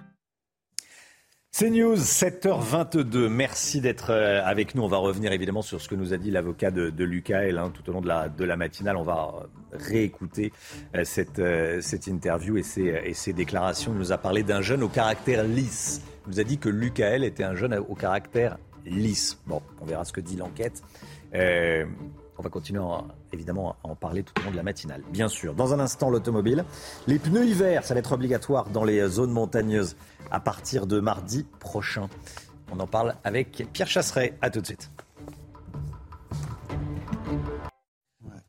7h26, l'automobile avec vous, Pierre Chasseret. Bonjour Pierre. Bonjour Romain. Délégué général de 40 millions d'automobilistes. Dernier week-end, ce week-end, pour euh, vous équiper de pneus hiver si vous comptez rouler dans une zone concernée par la loi montagne. Expliquez-nous. Romain Desarbres, 20 sur 20. Vous êtes peut-être le seul journaliste à avoir dit pneus hiver. Tout le monde parle de pneus neige et du coup, on ne comprend pas cette obligation. Eh bien, on va expliquer pourquoi. Déjà, on va regarder pourquoi l'obligation du pneu hiver. Eh bien, parce qu'elle va apparaître à partir du 1er novembre, que vous pourrez être verbalisé. Surtout, regardez la carte qui va vous montrer les zones dans lesquelles vous devez être équipé d'un dispositif, c'est-à-dire soit les pneus hiver, soit dans le coffre des chaînes ou bien euh, des, chaussettes à neige un petit peu plus simples à installer. Quand on regarde la carte, on va vite s'apercevoir qu'attention, certaines autoroutes comme la A75 qui vous amène dans le sud, eh bien, elle est aussi concernée, ce qui fait qu'il va falloir penser à ce dispositif si on veut éviter la verbalisation, Romain. Quelle différence y a-t-il entre un pneu traditionnel et un pneu hiver donc? Alors les principales caractéristiques du pneu hiver, c'est qu'en fait, sous 7 degrés, il va garder ça. C'est-à-dire un aspect euh, souple, une souplesse sur le pneumatique qui va vous permettre de garder une adhérence à la route. Il va être aussi lamellé, strié de manière plus profonde pour permettre l'évacuation de l'eau. Et c'est ça qui fait que sous 7 degrés, il est plus efficace que le pneumatique était. Alors les températures étant plutôt douces, on en parle beaucoup, même plutôt douce c'est un euphémisme, hein, c'est l'été quasiment. Euh, est-ce que c'est réellement utile de passer au pneu hiver? Alors dans les faits, là tout de suite, non, puisqu'on est au-dessus de 7 degrés. Aucun intérêt aux pneus hiver tout de suite, mais le problème c'est que l'obligation est là. C'est pour ça ce que je vais vous conseiller, pour être tranquille, pour ne pas avoir cette verbalisation de 135 euros, quelques chaussettes à neige dans le coffre et vous éviterez toute verbalisation. Et en plus, s'il y a un problème quelconque pendant l'hiver, eh bien vous serez équipé. Pour passer l'hiver tranquille, les chaussettes. Exactement. Et dans les chaussures aussi. Merci beaucoup, euh, Pierre Chasseret. Restez bien avec nous dans un instant. Euh, on va continuer évidemment à, de parler euh, de cette enquête. Enquête après la mort de la jeune Justine, les aveux de Lucas L. Témoignage à 7h30 d'amis de Lucas L. Vous les entendrez dans le journal de, de 7h30. La météo tout de suite, Alexandra Blanc. Problème de pare-brise? Pas de stress. Partez tranquille avec la météo et Point S-Glace. Réparation et remplacement de pare-brise. Alexandra Blanc, il va faire beau et chaud aujourd'hui. Hein. Oui, ce sera, Encore. Oui, ce sera presque l'été une nouvelle fois avec euh, ce matin un petit peu de nuages, notamment sur le nord-ouest et toujours quelques entrées maritimes autour du golfe du Lion. Mais dans l'après-midi, eh bien, le soleil est présent quasiment partout. Quelques nuages près des côtes de la Manche, quelques nuages également sur la façade atlantique. Et eh bien, dans ce flux de sud, regardez, les températures continuent à s'envoler. Température presque estivale. Regardez en moyenne ce matin 21 degrés pour le Pays Basque, 17 degrés à Clermont-Ferrand ou encore du côté de Lyon. Et puis dans l'après-midi, regardez ces températures largement au-dessus des normales de saison. 28 degrés à Bordeaux, 29 degrés à Clermont-Ferrand, 25 degrés entre Lyon et Grenoble et vous aurez en moyenne 23 degrés à Lille, des températures presque printanières au nord comme au sud. Je te donne la suite. De pare-brise, pas de stress. Repartez tranquille après la météo avec Poignes Glace. Réparation et remplacement de pare-brise. C'est beau ça. C'est News, il est 7h30. Merci d'être avec nous. À la une ce matin, Brive-la-Gaillarde et le village de Bénin en Corrèze frappés par la tristesse après la mort de Justine, tuée par un jeune que tout le monde connaissait, Lucas L. Témoignage dans un instant. Pour faire des économies cet hiver, de nombreux particuliers investissent et rénovent leur logement. On vous en parle dans ce journal. Vous connaissez sans doute les vieilles charrues. Eh bien, ce festival n'aura peut-être pas lieu en 2024. On vous explique pourquoi dans un instant. L'immense émotion en Corrèze. Le corps de Justine Vérac a été retrouvé près du domicile de son meurtrier présumé. Le jeune homme de 21 ans a reconnu avoir tué et enterré euh, la jeune mère de famille dimanche dernier après une soirée en boîte de nuit. Elle a été mise en examen et placée en détention provisoire. Sur place, les proches de Justine, mais aussi les habitants du village de Beynas sont frappés par ce drame. Voyez ce reportage de Jeanne Cancard et Fabrice Elsner avec le récit de Geoffrey Defebvre. Nerveuse, téléphone à la main, une amie de Justine Vérac a du mal à réaliser sa mort. Tout le monde me disait qu'elle était décédée, que c'était trop tard et tout. Je voulais pas l'entendre. Et je pense que je vais toujours pas l'entendre. Ben, Justine, c'était quelqu'un qui, aimait la vie en fait. Elle sortait pas beaucoup parce que elle était maman. Mais elle avait besoin aussi de sortir, d'avoir sa vie de, de jeune. En formation pour devenir aide-soignante, la jeune femme de 20 ans habitait avec son enfant de 2 ans dans un appartement de la mairie de Tauriac dans le Lot, à 40 km de Brive. Peu de temps avant les aveux du suspect, la mère du village manifestait son désarroi. C'est difficile parce que c'est une enfant d'ici, quoi. Voilà, c'est une famille d'ici, donc euh, on ressent de la colère, ça c'est clair, parce que euh, voilà, c'est euh, c'est pas possible, quoi. Enfin, c'est impensable. À Béna, où le corps de Justine a été retrouvé, le village est sous le choc. Je suis totalement bouleversé par ce drame qui vient de se produire sur notre commune. Mes premières pensées vont bien évidemment à la famille de Justine, son enfant, ses parents. Je pense également à la population choquée par cet événement. En lien avec le préfet, la mairie va ouvrir une cellule médico-psychologique pour les habitants. Et le procureur de la République de, Limoges a donné une conférence de presse hier après-midi. Hein. Oui, il est revenu sur les aveux de Lucas. Je vous propose de l'écouter. Le mis en cause a reconnu, quelques heures avant la fin de sa garde à vue, et en présence de son conseil, avoir tué la victime alors qu'ils se trouvaient tous deux à son domicile et qu'ils venaient d'avoir un rapport sexuel consenti. Il a précisé, sans donner davantage d'explications, qu'il lui avait donné un coup de poing, ce qui a occasionné le décès. Il aurait ensuite amené le corps en forêt avec son véhicule, puis serait allé chercher un engin agricole afin de creuser la terre pour y, enfuir le corps. De retour à son domicile, il aurait tenté d'effacer les traces de sang et brûler le sac à main de la victime. Voilà pour les faits. Euh, et puis, euh, on écoute de nombreux témoignages ce matin. Oui, deux proches de Lucas, donc le meurtrier présumé de Justine, étaient les invités de Cyril Hanouna hier soir sur Touche pas à mon poste. Écoutez. Vous l'avez constaté, ça Ce côté impulsif? Ouais, Moi, étant jeune, après étant plus vieux, je l'ai un peu moins côtoyé, mais étant jeune, c'est vrai qu'il avait ce côté un peu impulsif quand même. C'est comme si c'était une autre personne, en fait. Mais totalement. C'est comme. Euh, parce qu'il a, il, a, il s'est passé ça, mais après, il a, il a rejoint une autre personne euh, le soir même. Euh. Mais c'est ça. Puisqu'il faut rappeler, Gilles, qu'est-ce qu'il a fait? Parce que Il est retourné en boîte Il, est retourné en boîte, de nuit. En boîte de nuit. Et, il a, il a ramené encore une autre fille comme si euh, rien s'était passé.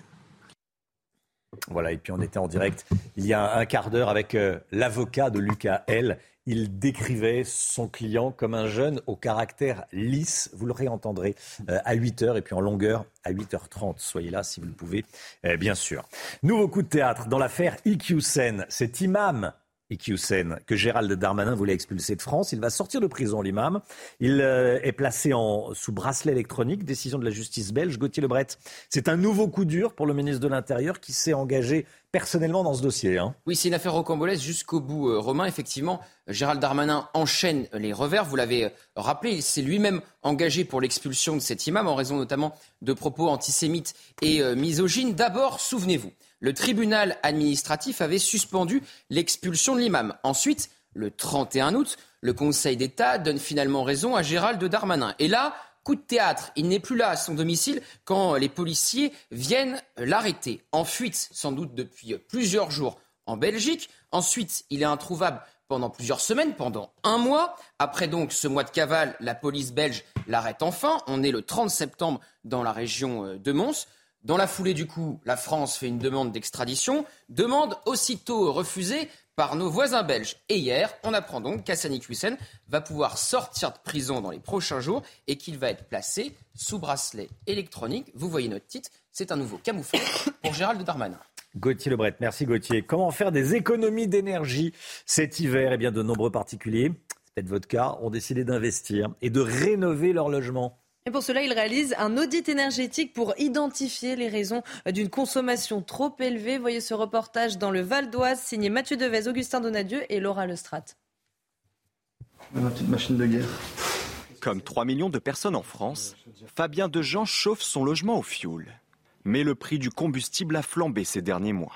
Quand on, était, quand on a démarré ici avec la chaudière fuel, euh, on, mettait, euh, on mettait une recharge de 1000 litres pour 700 euros. Maintenant, on est à 1700 euros.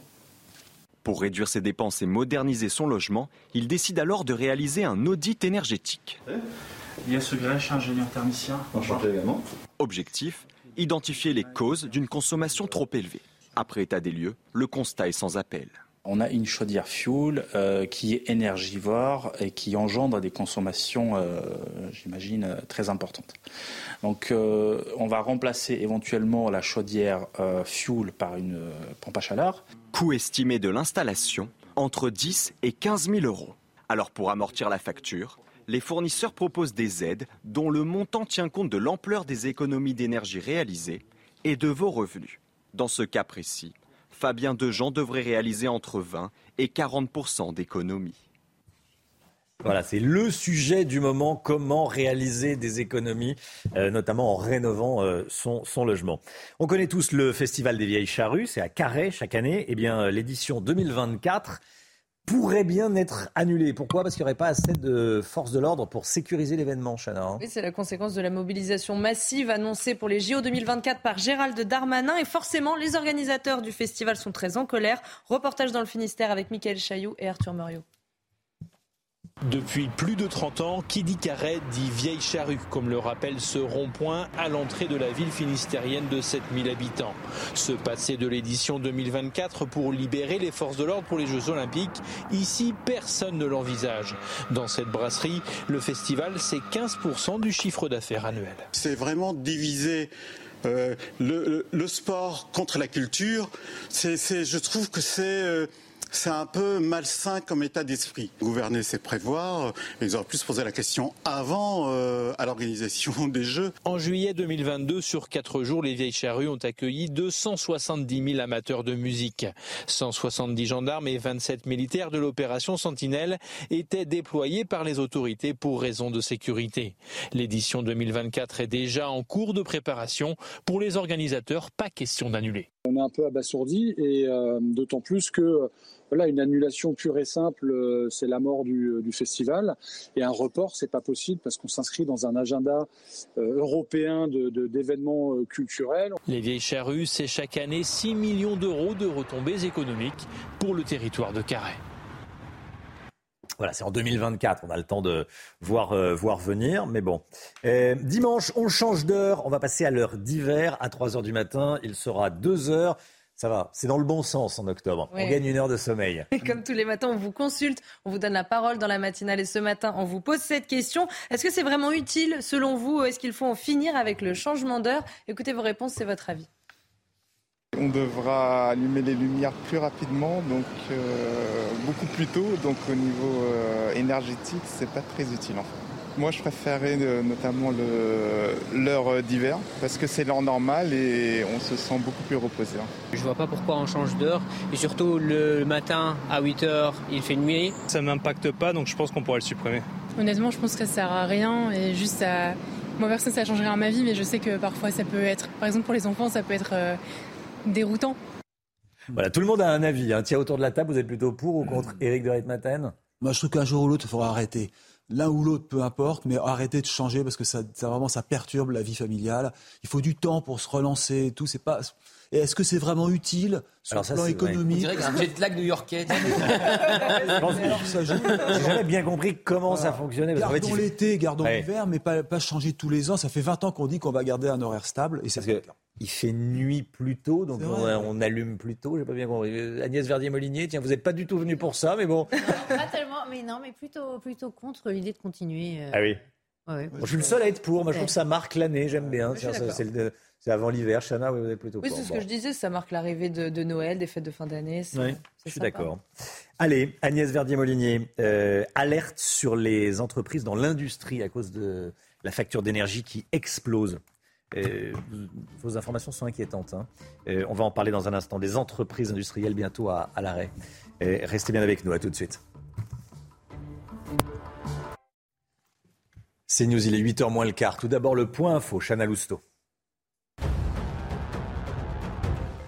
Première nuit en prison pour le meurtrier présumé de Justine Vera, qu'il a été mis en examen et placé en détention provisoire hier. Après ses aveux, l'agriculteur de 21 ans a reconnu avoir tué et enterré la jeune mère de famille dimanche dernier. Son avocat était l'invité de la matinale sur CNews. Il le décrit comme étant un jeune homme à la personnalité lisse, un garçon sans histoire et au schéma familial équilibré. L'enquête à Roanne, dans la Loire, le père de famille qui a passé à tabac l'homme qui aurait agressé sexuellement sa fille est toujours en garde à vue ce matin. La garde à vue sera levée tout à l'heure à 9h. Même chose pour ses trois complices. L'agresseur présumé de l'enfant de 6 ans est quant à lui toujours en détention provisoire après sa mise en examen. Et puis c'est officiel, depuis cette nuit, l'Union européenne a voté la fin de la vente de véhicules neufs à moteur thermique en 2035. Concrètement, vous ne pourrez plus acheter de voitures essence, diesel ou hybride neuves. On pourra toujours rouler avec, mais plus en acheter. Objectif de l'Europe, n'avoir plus que des véhicules 100% électriques en 2050.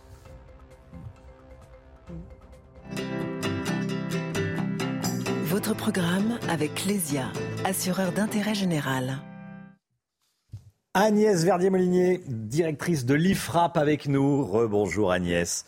Euh, vous venez nous, nous alerter ce matin sur la situation des entreprises industrielles françaises. Vous dites que beaucoup de nos entreprises vont s'arrêter de produire dans les mois qui viennent, vont s'arrêter de produire.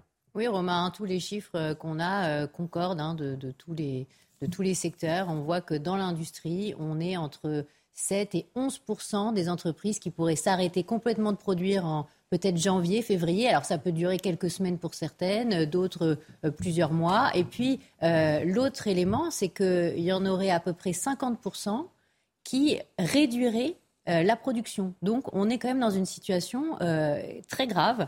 Et la question, c'est est-ce qu'on va vraiment vers cette récession 2023 qu'on craint tous, hein? parce qu'à partir du moment où les entreprises s'arrêtent, réduisent la production, bah, il y a des risques de pénurie, etc., dans les rayons, mais il y a aussi l'impact sur la richesse nationale de notre pays. Et ça, vraiment, c'est extrêmement préoccupant. Comment en est-on arrivé là? Bah, On s'est sabordé nous-mêmes hein, sur le nucléaire, on le sait, euh, on en a déjà parlé, on a la moitié des centrales à, l'arrêt, euh, enfin la moitié des réacteurs à l'arrêt. Et puis, euh, on a décrété aussi face à la Russie ces mesures sans vraiment en évaluer l'impact. Hein. Je pense qu'on pensait au hmm. départ que ce serait pour quelques mois.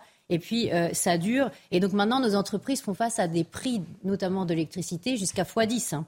Alors, il euh, n'y a aucun souci, euh, l'État va payer. Ah bah, on l'a appris hier, hein, euh, il y a une dizaine de milliards qui sont mis sur la table pour les, entreprises, mais les entreprises en question, elles ont évalué le surcoût à 50 milliards. C'est pas 10 milliards, c'est 50 milliards. Donc en fait, le plan qui a été présenté hier, bah, le problème c'est qu'on n'a pas d'argent, on a un déficit public énorme, on en a déjà parlé 15 000 fois, on a une dette énorme, on n'a pas les moyens de faire face à tout ça. Donc ça n'empêchera pas les entreprises de réduire leur production ou d'arrêter de produire.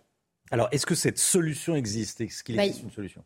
il y a une solution qui est mixte en fait, hein. hmm. c'est-à-dire à la fois rouvrir nos réacteurs euh, nucléaires le plus vite possible. Alors si on n'est pas empêché euh, par des grèves comme on a vu euh, ces, derniers jours, rouvrir par exemple la centrale thermique à charbon du Havre hein, qui a été fermée en 2021, mais aussi peut-être imiter nos voisins et on en parle depuis un an. Bruno Le Maire l'a dit il y a un an euh, les, Espagnols et les Portugais, ça fait déjà un an qu'ils sont finalement sortis de cette corrélation entre prix du gaz et prix de l'électricité. Et donc, ils arrivent à, avoir de l'électricité euh, moins chère. Ça veut dire sortir temporairement euh, de ce dispositif du marché unique de l'énergie européen. Mais il faut faire vite. Le, sujet, c'est que c'est tout de suite, hein, parce que nous, on produit un mégawattheure à 60 euros. on a, sur le marché, c'est monté jusqu'à au-delà de 700 euros. Et aujourd'hui, on propose des contrats aux entreprises jusqu'à 800 euros le mégawattheure.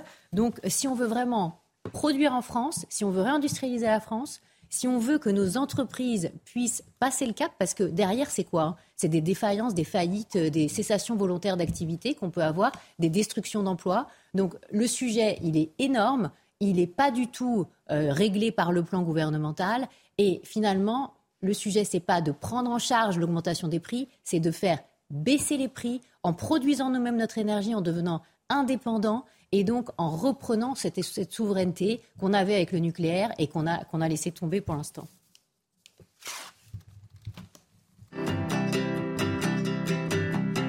C'était votre programme avec Clésia, assureur d'intérêt général. Environ 10% des entreprises industrielles pourraient arrêter de produire dans les prochains mois. On va en parler euh, à 8h15 avec Olivier Dussopt, ministre du Travail. Emmanuel Macron et la droite, l'idylle impossible. Emmanuel Macron qui a fait de l'œil aux, euh, députés républicains. Pour l'instant, ils n'ont pas véritablement répondu euh, positivement. On va voir ça avec Paul Sugy avec nous dans un instant. A tout de suite. Restez bien sur CNews, bien sûr. Rendez-vous avec Sonia Mabrouk dans Midi News du lundi au jeudi de midi à 14h. La politique avec vous, Paul Sugy. Bonjour Paul. Bonjour Romain. Une alliance, c'est ce qu'a proposé Emmanuel Macron aux parlementaires du centre et de la droite dans son interview de mercredi soir. Euh, sur les réformes économiques et sociales, mais aussi la sécurité ou l'immigration. Le président de la République a multiplié les appels du pied, les mains tendues. Cette déclaration d'amour est-elle politique Est-elle sincère, Paul? Oui, en tout cas, euh, Romain, Gauthier me faisait remarquer à l'instant qu'effectivement, euh, elle est plutôt perçue d'un mauvais œil par les députés de gauche. Certains euh, disent même au sein de la majorité que ce serait un bras d'honneur à la base électorale d'Emmanuel Macron. Mais enfin, c'est le mariage. Et vous êtes un monstre, Romain, d'oser douter de la sincérité des sentiments de ce jeune fiancé euh, qui vient faire la cour à, sa prétendante. Alors, sans doute, les noces peuvent reposer davantage sur la raison que sur le cœur. Mais enfin, après tout, Romain, l'amour a ses raisons que la raison, bref. Bon. Mais la, la réalité un peu cruelle, Romain, c'est surtout que Emmanuel Macron n'a pas le choix. Le président de la République a laissé peu à peu s'éteindre l'énergie réformatrice euh, qui avait animé le début de son euh, premier quinquennat, en confondant l'exigence de construire une politique prospère appuyée sur des racines solides avec cette tentation, au fond très macroniste, de vouloir absolument tout mettre à plat et tout refonder. Alors il a tenté ensuite de faire ressusciter sur la scène internationale une aura qui était ternie à l'intérieur des frontières, mais le problème c'est que les Américains l'ont trahi euh, avec les contrats sur les sous-marins. Zelensky lui-même s'est fatigué et le chancelier allemand vient de lui tourner le dos. Alors en plus, privé de sa majorité parlementaire, Emmanuel Macron se retrouve évidemment contraint à suivre une recette au fond bassement électorale. Or, le cœur des Français, Romain, ce n'est un secret pour personne, penche à droite. Et soyez-en certains, si les sondages ou les études d'opinion s'entêtaient à prouver le contraire, ce n'est pas de ce côté-ci qui serait allé faire la manche. Bon, en tout cas, cette main tendue, les députés de droite n'en veulent pas. Hein.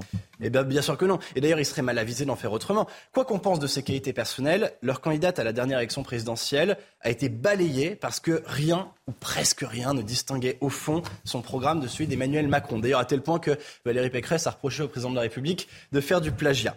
Bon, mais il serait injuste de reprocher aux Républicains de n'être pas d'ailleurs déjà au fond dans cette forme d'opposition constructive que semble évoquer le chef de l'État. Ils l'ont prouvé d'ailleurs en refusant de censurer le gouvernement et des accords au cas par cas sur les textes, eh ben ils en font déjà. Alors quant à leur refus de voter le budget, alors c'est au moins la moindre des choses quand on voit l'étendue des désaccords politiques entre les deux groupes parlementaires, entre Renaissance et les Républicains. La droite est dans son rôle, Romain, quand elle continue de dénoncer la gabegie incontrôlée euh, avec les deniers publics ou l'absence de vision d'ensemble. Alors en fait, le risque pour la droite, c'est que si elle cédait à l'injonction, d'ailleurs répétée par Nicolas Sarkozy ce week-end euh, dans le JDD, de venir au secours du Titanic Macron, eh bien, ce serait de faire croire que la droite se borne au fond à n'être qu'une série de mesures ou de réformes, un programme, alors qu'elle doit incarner une certaine vision de la France, une nostalgie de la grandeur, une diligence à y maintenir l'ordre et la concorde civile, et puis surtout un profond respect pour le génie civilisationnel français. Voilà des exigences que, euh, Romain, même un accord sur euh, la réforme du chômage ou celle des retraites ne devrait jamais pouvoir balayer. Bon, ils vont pas s'entendre. Ça risque pas. Surtout à la veille de l'élection interne à la tête du parti, évidemment. Paul Sujet avec nous. Merci beaucoup, Paul, euh, qu'on peut lire dans, le Figaro. 7h55, euh, restez bien avec nous, 8h15, on sera avec Olivier Dussopt, ministre du Travail, beaucoup de dossiers évidemment, la réforme de l'assurance chômage, tiens, est-ce qu'il faut refuser l'assurance chômage, une indemnisation du, euh, du, chômage à ceux qui refusent des CDI On va en parler avec, avec Olivier Dussopt, beaucoup d'autres sujets. Là, on va écouter Michel Berger. Bah oui, titre inédit. C'est tout de suite. Votre programme vous est présenté par Médicis, spécialiste de la retraite des indépendants et entrepreneurs. Et on découvre ensemble Vivre, un titre inédit de Michel Berger, une chanson enregistrée à la fin des années 70 qui sort dans un nouveau best-of. On écoute, on profite.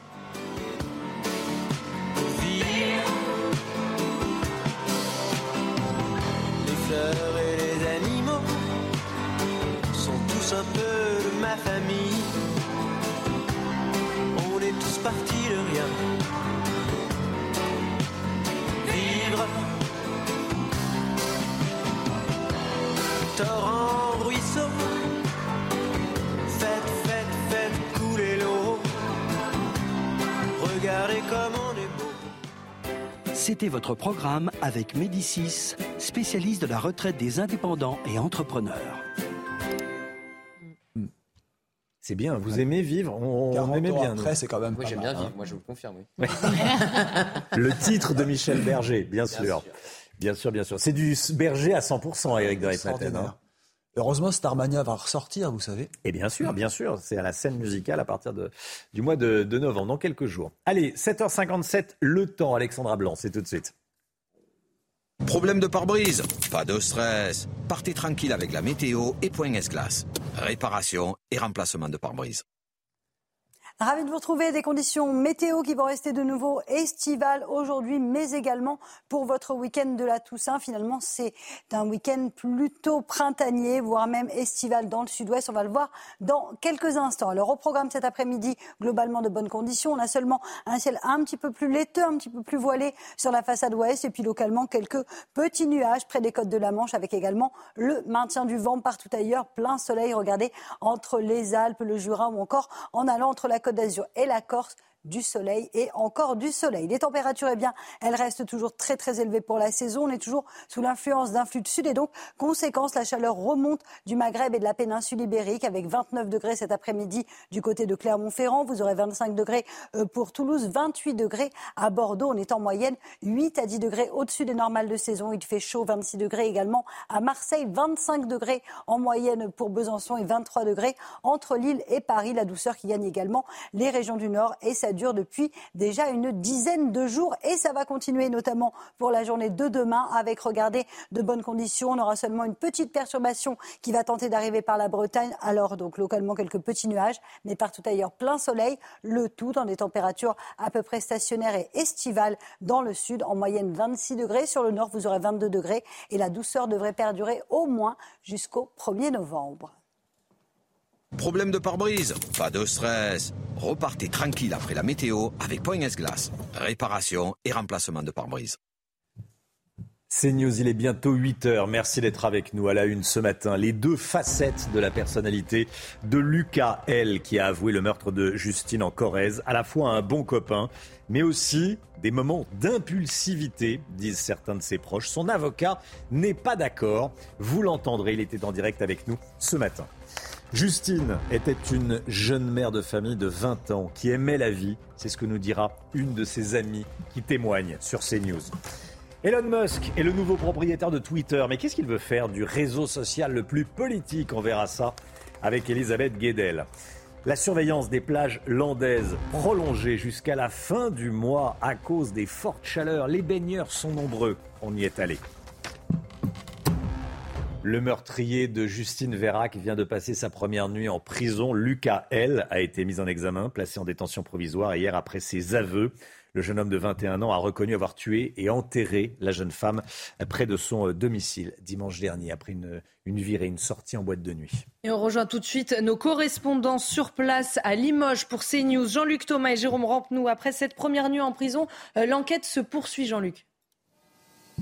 Oui, une enquête qui se poursuit et qui démarre juste en, fait, une enquête qui va devoir maintenant établir un mobile à propos de la mort de Justine Vérac. Est-ce que ce meurtre s'inscrit euh, dans une rivalité euh, amoureuse? Est-ce que c'est un une fond de jalousie, euh, une frustration ou encore un dépit amoureux? Eh bien, c'est ce que l'enquête va devoir dire. Lucael nourrissait-il aussi euh, des intentions autres qu'amicales à l'égard de la jeune euh, victime. Euh, Des témoins, des proches, des amis vont forcément être entendus par les enquêteurs, à la fois au sujet de Justine, mais aussi à propos de Lucael. On sait que le jeune agriculteur appréciait Justine. Lors de ses aveux, eh bien, le jeune homme a affirmé qu'il avait eu une relation euh, sexuelle consentie avec la jeune femme avant de lui asséner un coup de poing euh, qui aurait pu être euh, mortel.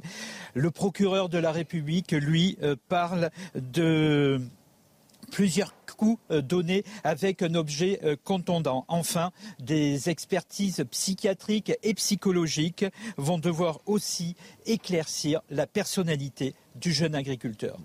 Jean-Luc Thomas, merci euh, Jean-Luc. certains des proches de Lucas L le décrivent avec une, double personnalité. Un homme aux, deux visages, un, bon gars, un bon ami, quelqu'un qui aide son prochain, qui aide son voisin, et puis quelqu'un qui a un côté impulsif. Et à 7h10, on était en direct avec euh, l'avocat de Lucael. Il s'inscrit en faux. Euh, il décrit son client comme étant un jeune homme à la personnalité lisse. Écoutez. Je sais exactement ce qu'il est. Il n'est pas un Janus. Il n'est pas un individu à double face. Euh, c'est un jeune homme au caractère tout à fait lisse, avec un style de vie tout à fait normal, équilibré, tout à fait intégré dans sa famille et avec des perspectives professionnelles euh, qui étaient euh, simples. Reprendre l'activité de son père, créer une entreprise euh, de menuiserie. Bref, un jeune homme tout à fait ordinaire. Un jeune homme tout à fait ordinaire. On écoute également ce matin des, témoignages de proches de, de, Justine, la victime. Et nos équipes sur place ont rencontré une amie de Justine et elle nous parle d'elle. Regardez, écoutez. Justine, c'est, enfin, c'était quelqu'un qui, qui, aimait la vie en fait. Elle sortait pas beaucoup parce que ben, elle était maman, logique. Mais, euh, mais elle avait besoin aussi de sortir, d'avoir sa vie de, de. Enfin, tout le monde me disait qu'elle était décédée, que c'était trop tard et tout. Je voulais pas l'entendre. Et je pense que je veux toujours pas l'entendre. Après, je pense qu'elle serait pas montée dans, dans une voiture que quelqu'un, enfin, la personne, elle ne connaîtrait pas. Mais puisqu'elle connaissait euh, Lucas, voilà, c'est pas méfier et puis, euh, ça, aurait pu nous arriver à tous en vrai. Voilà un témoignage euh, d'une amie de, Gauthier, d'une amie de Lucas L. Gauthier Lebret avec nous. Euh, je voulais qu'on revienne sur cette information qui est à la une de l'opinion. Islam, le repli identitaire se renforce en France. Oui, cette note des renseignements territoriaux date du 13 octobre dernier et elle est très très pessimiste, Romain les atteintes euh, à la laïcité à l'école ne sont pas prêtes de diminuer. Vous savez qu'il y a eu 313 signalements en septembre dernier, un chiffre en hausse. Regardez ce que dit précisément cette note. Les premières tendances ne semblent pas prendre la voie de l'apaisement. Ce qui se passe à l'école en ce moment est le signe de la banalisation de l'islam fondamentaliste par les jeunes générations de fidèles. Et c'est ce que souligne cette note, et c'est là le plus inquiétant, c'est qu'avant, ces revendications identitaires étaient des faits isolés. Et désormais, c'est la conséquence d'une stratégie coordonnée. Une stratégie coordonnée, je cite encore une fois les renseignements territoriaux. Ces renseignements eh prennent des exemples très concrets. Par exemple, dans un lycée de Montauban, une vingtaine de jeunes filles mènent ouvertement, et là je cite à nouveau, une croisade pour le droit du port du voile. Vous voyez cette citation, elle mène ouvertement une croisade pour le droit du port du voile. Et depuis l'écriture de cette note, il y a ce qui s'est passé à Clermont-Ferrand ou encore à Nanterre, où des élèves réclament l'autorisation de porter des tenues euh, islamiques. Ils appellent ça d'ailleurs la liberté vestimentaire.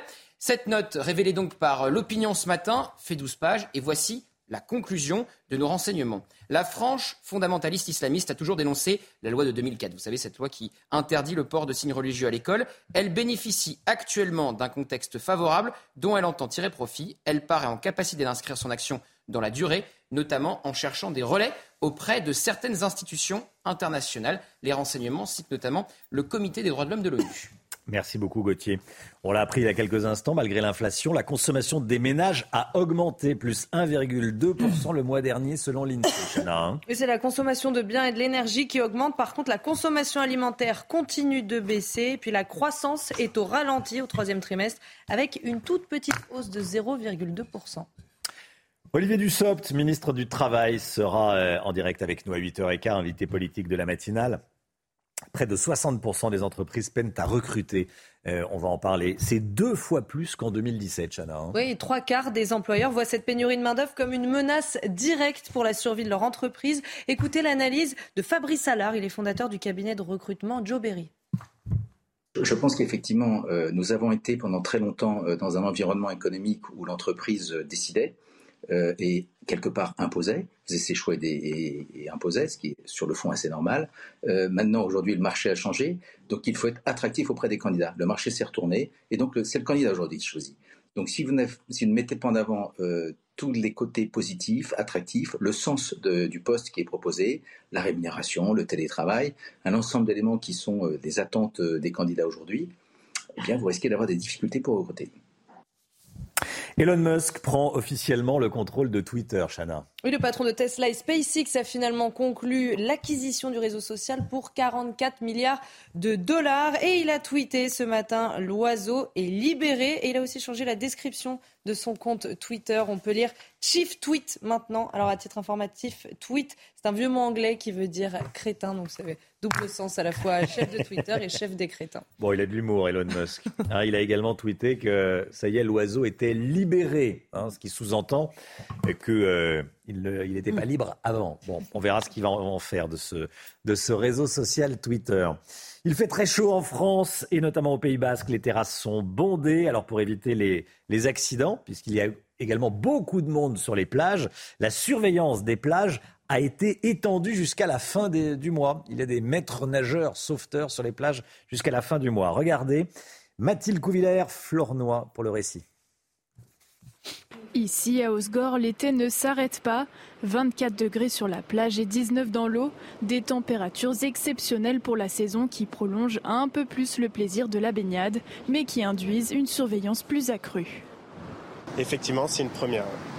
Mais on se rend compte, comme depuis des années, euh, euh, les gens viennent sur ce que nous on appelle les indices de saison, donc pas uniquement juillet-août. On essaie de repenser nos dispositifs de sécurisation des plages en mettant de la surveillance à des périodes où habituellement on n'en mettait pas. Postés en haut de leur chaise, les sauveteurs en mer redoublent de vigilance, car si l'eau est bonne, elle n'en est pas moins dangereuse. C'est un plus parce que c'est vrai que quand ils sont pas là, on n'ose pas euh, forcément euh, se tremper non plus parce que les températures sont là, mais les vagues aussi, elles reviennent. Ces températures sont anormalement chaudes pour le mois d'octobre, 6 à 7 degrés au-dessus des normales de saison, une situation qui inquiète cette vacancière. C'est rare et c'est bien sûr inquiétant. Il y a la montée du niveau des eaux, il y, a, beaucoup de choses qui sont effectivement inquiétantes. 30 degrés sont attendus pour la fin de la semaine. Si la chaleur persiste, la baignade surveillée sera prolongée jusqu'à la fin des vacances de la Toussaint. C'est News, il est 8h09. Restez bien avec nous dans un instant. Olivier Dussopt est l'invité de la matinale. A tout de suite. Rendez-vous avec Pascal Pro dans l'heure des pros, du lundi au vendredi de 9h à 10h30. C'est News, il est 8h15. Bienvenue à tous. Merci d'être avec nous dans un instant. On sera avec Olivier Dussopt, ministre du Travail, du Plein Emploi et de l'Insertion. Mais tout d'abord, le point info, tout ce qu'il faut savoir dans l'actualité. Avec vous, Chana Lousteau. Première nuit en prison pour le meurtrier présumé de Justine Vera, qu'il a été mis en examen et placé en détention provisoire hier. Après ses aveux, l'agriculteur de 21 ans a reconnu avoir tué et enterré la jeune mère de famille dimanche dernier. Son avocat était l'invité de la matinale sur CNews. Il le décrit comme étant un jeune homme ordinaire à la personnalité lisse, un garçon sans histoire et au schéma familial équilibré. L'enquête à Roanne dans la Loire, le père de famille qui a passé à tabac l'homme qui aurait agressé sexuellement sa fille est toujours en garde à vue ce matin. La garde à vue sera levée tout à l'heure à 9h. Même chose pour ses trois complices. L'agresseur présumé de l'enfant de 6 ans est quant à lui toujours en détention provisoire après sa mise en examen pour agression sexuelle aggravée sur mineur de moins de 15 ans. Et puis direction Mars, regardez ces images du plus gros cratère découvert par la NASA sur la planète rouge, 152 mètres de large et 21 mètres de profondeur. C'est le résultat de l'impact d'une météorite. C'était le 24 décembre dernier. Bonjour Olivier Dussopt. Bonjour. Merci d'être avec nous, ministre du Travail, plein emploi, euh, du travail, du plein emploi et de l'insertion. On va parler de la retraite évidemment, on va parler de l'emploi, on va parler de l'assurance chômage. Mais j'aimerais vous entendre avant cela sur euh, des informations euh, qu'on donne depuis le début de la matinale. Ce sont des informations du quotidien L'Opinion. C'est un rapport du renseignement territorial qui est alarmant. Il dit que la poussée de l'islam politique ne concerne pas uniquement l'école, ce qui est déjà inquiétant en soi, mais en réalité tout le pays, et notamment les, centres de nos grandes villes, avec des femmes qui portent des vêtements musulmans traditionnels comme un étendard euh, politique. Est-ce que vous partagez cette inquiétude des policiers du renseignement? Il faut partager surtout de, l'attention et de la vigilance. Euh, de l'attention, parce que vous avez évoqué l'école, et l'école, euh, l'école de la République doit rester un lieu à, l'abri, à l'abri des religions, parce que c'est un lieu de formation, c'est un lieu où la laïcité doit régner avant tout. Et puis de la vigilance parce que, vous le dites, et, cela a été rappelé, il peut y avoir des, offensives de telle ou telle religion, de tel ou tel groupe. Et il peut y avoir ou il y a? Il, peut y avoir et il y a. Il ne faut pas se voiler la face. Il faut regarder les choses en face.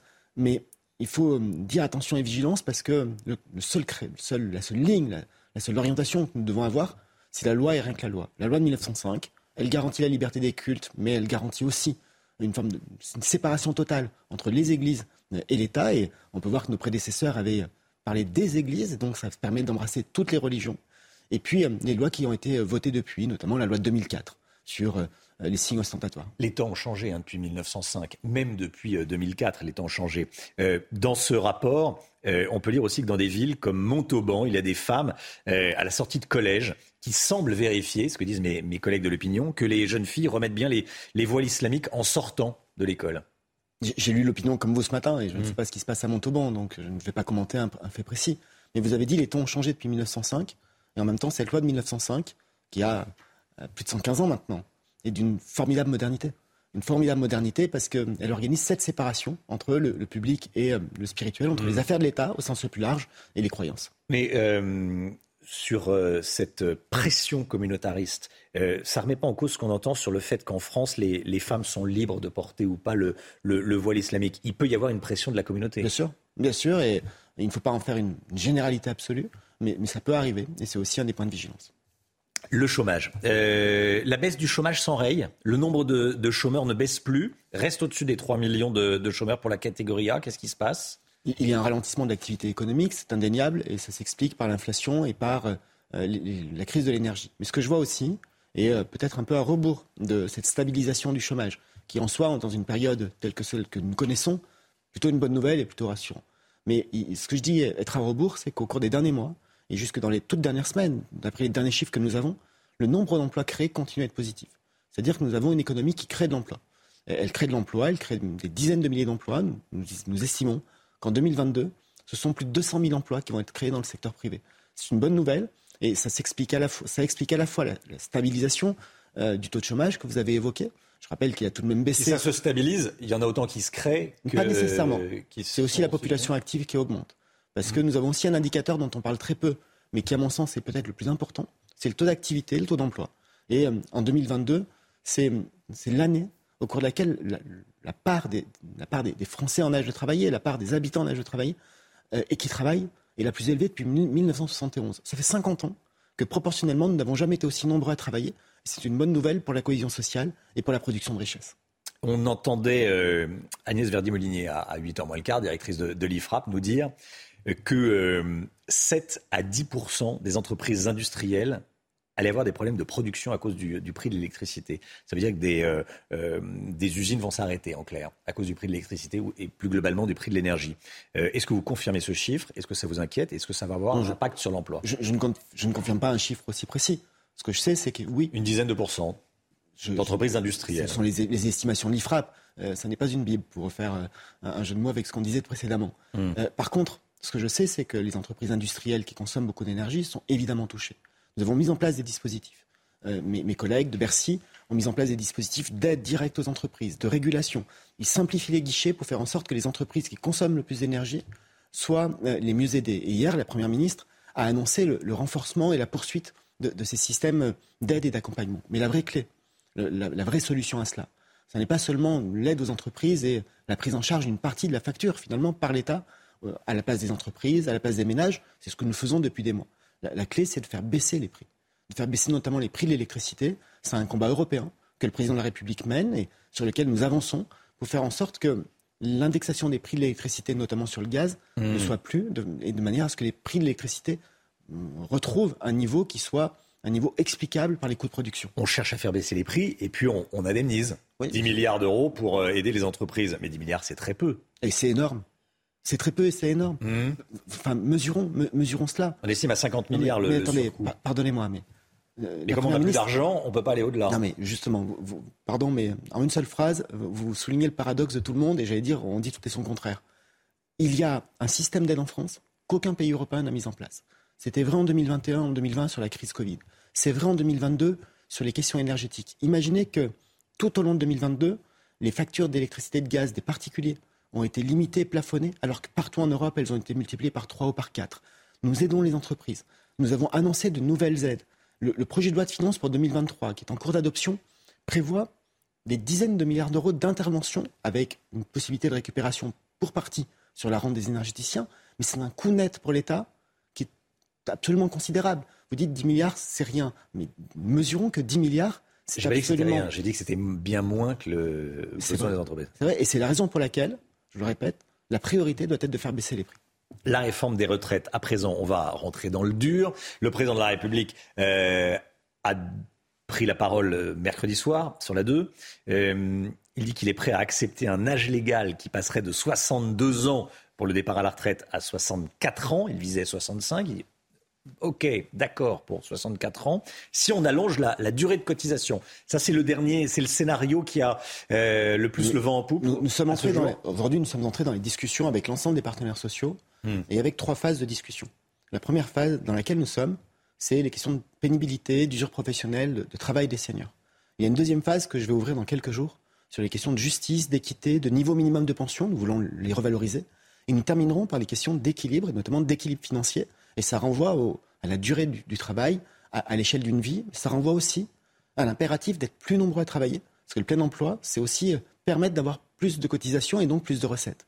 Le président de la République a mené campagne, et d'ailleurs certains lui disaient qu'il prenait un risque à ce moment-là, en disant l'horizon, c'est 65 ans en 2031, avec une augmentation progressive de l'âge de, de 4 mois par an pour que ce soit progressif.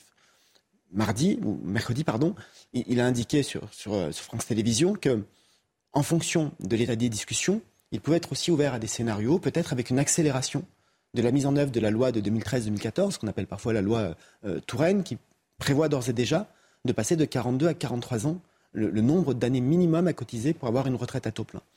Ce qui nous importe, et dans la droite ligne de ce qu'a dit le président de la République, c'est à la fois de tenir deux engagements en même temps. Premier engagement, c'est d'améliorer notre système de retraite, avec plus de justice, avec une meilleure prise en compte de la pénibilité, avec de meilleures pensions pour ceux qui ont travaillé toute leur vie. Et, et le deuxième, deuxième impératif, la, la deuxième euh, Mmh. ligne directrice, c'est d'équilibrer le système. Et aujourd'hui, notre système de retraite, quelles que soient les hypothèses, quelles que soient les conventions, il, il est déséquilibré. Le déficit annoncé pour 2027, 2027 c'est demain, c'est 12 milliards d'euros par an. Pour 2030, dans une hypothèse de plein emploi, c'est 15 milliards d'euros. Et donc il faut poursuivre ces deux objectifs en même temps, et nous verrons à, à la fin de ces discussions quelle est la meilleure façon d'équilibrer le système. Le- président l'a Si on va sur les 64 ans et qu'il faut allonger la durée de cotisation, il faudrait. euh, ou accélérer un peu euh, la mise en œuvre de la réforme euh, portée en 2013-2014. Si on allonge la durée de cotisation, on passerait à au-delà de 43 ans de cotisation? Pas, pas nécessairement, il faut regarder cela. Il, faut, il faut le regarder avec la plus grande attention. Nous avons un, un- un mandat qui est ce sur quoi le président de la République s'est engagé, ce qu'il a dit aux Français pendant la campagne des élections présidentielles. C'est ce cadre-là, mais ça n'est pas non plus un totem ni un tabou. Il l'a dit, la Première ministre l'a dit. Et donc, nous menons ces discussions avec l'ensemble des, partenaires sociaux, pas à pas, pour voir là où nous pouvons construire des convergences, et avec ce double objectif. Faire en sorte que le système soit meilleur, parce que si on se contente de l'équilibrer financièrement, ça sans l'améliorer, c'est injuste. Par contre, si on se contente de l'améliorer sans l'équilibrer, ça n'est pas responsable. Pourquoi on touche Donc, pas nous au- avons les deux. Au calcul des retraites des fonctionnaires? Parce que le calcul des retraites des fonctionnaires, qui, qui est spécifique, puisqu'il tient compte des six derniers mois, il tient compte aussi d'une structure de rémunération qui est particulière. Je m'explique en un mot. Pour beaucoup, beaucoup d'agents publics, la, part de revenus prise en compte pour le calcul de la, retraite ne correspond qu'à la moitié, 60%, 70% de leur revenu total, parce que dans le revenu des fonctionnaires, il y a une part de, de prime, de- qu'on qualifie de régime indemnitaire, qui ne compte pas pour le calcul de la retraite. Et donc, si nous voulons un moment, et c'était l'objectif de la précédente réforme qu'on appelait euh, la réforme à points en système universel, faire en sorte que tout le monde voit sa retraite calculée de la même manière, il faut aussi repenser toutes les grilles de salaire et toute la composition de revenus des, des agents publics pour que les assiettes de cotisation soient comparables. La réforme de l'assurance chômage, euh, elle revient à l'Assemblée nationale. Le Sénat l'a durci. Euh, il veut notamment bloquer les allocations chômage de ceux qui refusent des CDI. Trois refus de CDI, on n'a pas d'assurance chômage. Est-ce que vous êtes d'accord avec ce principe? D'abord, un premier point, euh, cette réforme de l'assurance chômage a été votée largement à l'Assemblée nationale, Hmm. plus de 300 voix. Elle a été votée au Sénat. C'est aussi la démonstration que sur un certain nombre de textes, nous pouvons construire des majorités. Gérald Darmanin l'a fait sur euh, la loi sur la sécurité intérieure. J'y suis arrivé aussi sur cette réforme de l'assurance chômage. Il y a maintenant une commission mixte paritaire pour trouver un point d'entente entre l'Assemblée nationale et le Sénat. Le Sénat a adopté quelques, euh, dispositions qui durcissent, et notamment celles que vous avez évoquées. Sur le principe, c'est un marqueur, hein. c'est un marqueur, ça vous a pas échappé bien sûr. Trois refus de CDI, ce qui, s'entend d'ailleurs, hein, parce que c'est payé par les salariés, hein, cette assurance chômage. Si on refuse un CDI trois fois, ben, on n'a pas d'assurance Nous- chômage. nous que avons- ça vous va alors, Premier point, nous avons durci les règles Hmm. pour ceux qui font un abandon de poste, c'est très différent. Pour ceux qui sont à la fin d'un CDD et qui refusent un CDI, la loi prévoit déjà que si votre employeur vous propose un CDI, évidemment dans les mêmes conditions de salaire, de Oui. localisation, et que vous le refusez à l'issue d'un CDD, vous pouvez être privé de la prime de précarité. Il faut qu'on regarde si nous pouvons trouver un point d'entente avec le Sénat sur ce point-là. J'ai, et je l'ai dit au Sénat, une grande différence avec l'abandon de poste. Lorsque vous êtes en CDD et que vous allez au bout du CDD, que vous tenez la totalité de vos engagements, c'est ça le CDD, c'est ça le contrat. Est-ce que vous devez être sanctionné? J'en suis pas convaincu, mais nous allons discuter avec le Sénat. Le, le RSA, je voulais qu'on en parle aussi, il y a beaucoup de, beaucoup de sujets. Euh, pour ceux qui sont au RSA, vous souhaitez mettre en place le RSA au mérite. Ça va être testé Pardon, dans une... cette expression n'existe pas. Ça va être testé dans une dizaine de départements. Alors, c'est pas le RSA au mérite. Non, non, le RSA est un droit inconditionnel pour Hmm. ceux qui n'ont pas de revenus. Par contre, nous avons aussi un devoir qui est de proposer des activités d'insertion, de formation, d'accompagnement. Parce que le premier objectif, ça n'est pas de verser une allocation. C'est d'aider ceux qui sont RSA à en sortir et à retrouver un emploi. Et donc, nous voulons des, des contreparties en termes d'insertion, de formation. Ça n'est pas du travail obligatoire, ça n'est pas du bénévolat euh, obligatoire. C'est vraiment des parcours d'insertion et, et de formation. Et nous allons effectivement, et nous voulons donc avoir un accompagnement des, des allocataires du RSA qui soit renforcé. Nous allons le faire à partir de début 2023 dans une dizaine de départements. Aujourd'hui, j'ai demandé au, président de département qui était volontaire pour participer à cette expérimentation. Et euh, nous sommes presque à 40 départements qui nous disent être prêts à jouer le jeu avec Mais ça, c'est la base du RSA. Oui. C'est le revenu social d'activité. Donc, donc alors, il n'y a pas de réforme alors. C'est appliquer la loi, l'appliquer pleinement. C'est aussi veiller à ce que Mm. partout sur le territoire, les activités d'insertion et de formation soient bien proposées. Je, je vous donne euh, un chiffre. Aujourd'hui, quand vous êtes euh, allocataire du RSA, la plupart du temps, vous avez un suivi social parce que vous êtes en difficulté et que les services sociaux vous accompagnent. Il n'y a qu'un allocataire sur deux qui a un accompagnement pour un projet professionnel. Nous, notre objectif, c'est 100% d'accompagnement professionnel, parce que je le répète, notre premier objectif, c'est de sortir les gens du RSA. La Cour des comptes a fait un, un travail qui est à la fois éclairant et en même temps qui doit nous, nous- nous mobiliser et, et nous, nous encourager à aller plus fort et plus loin. Sept ans, sept ans après une inscription au RSA, lorsqu'on regarde les personnes qui sont inscrites au RSA et, qui en bénéficient en une année N, et que vous regardez sept ans après, vous n'en avez que 3 sur 10 qui ont retrouvé le chemin de l'emploi, et, un peu plus de 4 sur 10 qui sont encore au RSA, de manière permanente ou, ou alternative. Ça n'est pas satisfaisant. L'objectif, c'est l'emploi. L'objectif, c'est tester dans une dizaine de départements. Euh, à terme, si ça fonctionne. Généraliser. Généra- généraliser. Euh, vous parliez des, des difficultés qu'ont les allocataires du RSA à, à retrouver le chemin de l'emploi, à retrouver un travail, en clair. Bon. Quel est le pourcentage de personnes qui sont trop éloignées de l'emploi euh, pour qu'on leur demande quelque chose? Alors en échange, vous dites que c'est pas, vous dites que c'est pas un échange, mais Il n'y a, pas, il n'y a, pas de, comment dire, il n'y a pas d'études qui disent X% des bénéficiaires du RSA sont trop éloignés pour euh, pouvoir retourner vers l'emploi. Mais nous savons tous que parmi euh, celles et ceux qui sont inscrits au RSA, parfois ça fait tellement longtemps, ils additionnent, ils accumulent tellement de difficultés sociales, parfois de santé, personnelle, de logement, de mobilité, euh, que certains reviennent et vont revenir de très loin. Et ça explique aussi pourquoi il faut que les choses soient adaptées. Adaptées, personnalisées. Parfois adaptées, non pas parce que vous êtes très éloigné de l'emploi, mais parce que vous avez des difficultés. Je, je prends souvent cet exemple. Mais lorsque vous êtes euh, une mère célibataire avec des enfants, on, on ne vous propose pas une, une activité de formation de 17 à 20 heures. Ou alors il faut vous proposer le, le mode de garde pour vous permettre d'y assister. Donc il faut repenser cela, mais avec un objectif, c'est de, de ramener un, un maximum d'hommes et de femmes allocataires du RSA vers l'emploi. C'est mieux pour eux, ça s'appelle l'autonomie, ça s'appelle la dignité, ça s'appelle l'émancipation par le travail. Et c'est mieux pour tout le monde parce que ça s'appelle aussi la cohésion sociale. Une dernière question, Olivier Dussopt. Total Energy a annoncé hier un, un bénéfice net. C'est une entreprise qui euh, fait des bénéfices, qui tourne bien, qui est en bonne santé. Euh, 6 milliards 600 millions de dollars de bénéfices nets au, au troisième trimestre, Euh, une hausse de 43%. Quel est votre point de vue sur les, les taxes sur les super profits On D'abord, ce, que, euh, ce que je crois, et, et c'est ce que défend le président de la République, c'est que la, la meilleure réponse, elle est au niveau de l'Europe, et pas seulement à un niveau national.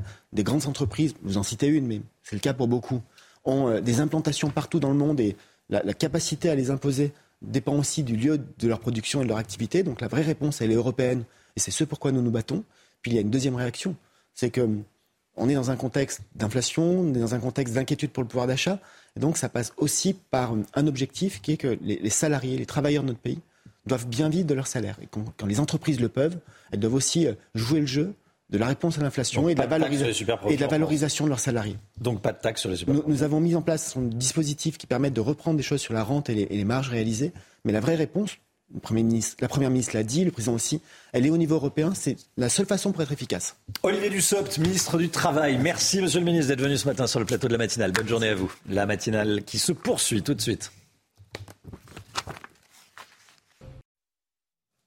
C'est News, il est 8h30. Merci d'être avec nous. La matinale qui se poursuit après l'interview euh, politique du ministre euh, du, Travail. On a balayé tous les, euh, tous les sujets d'actualité. L'immense émotion en Corrèze, c'est la une évidemment.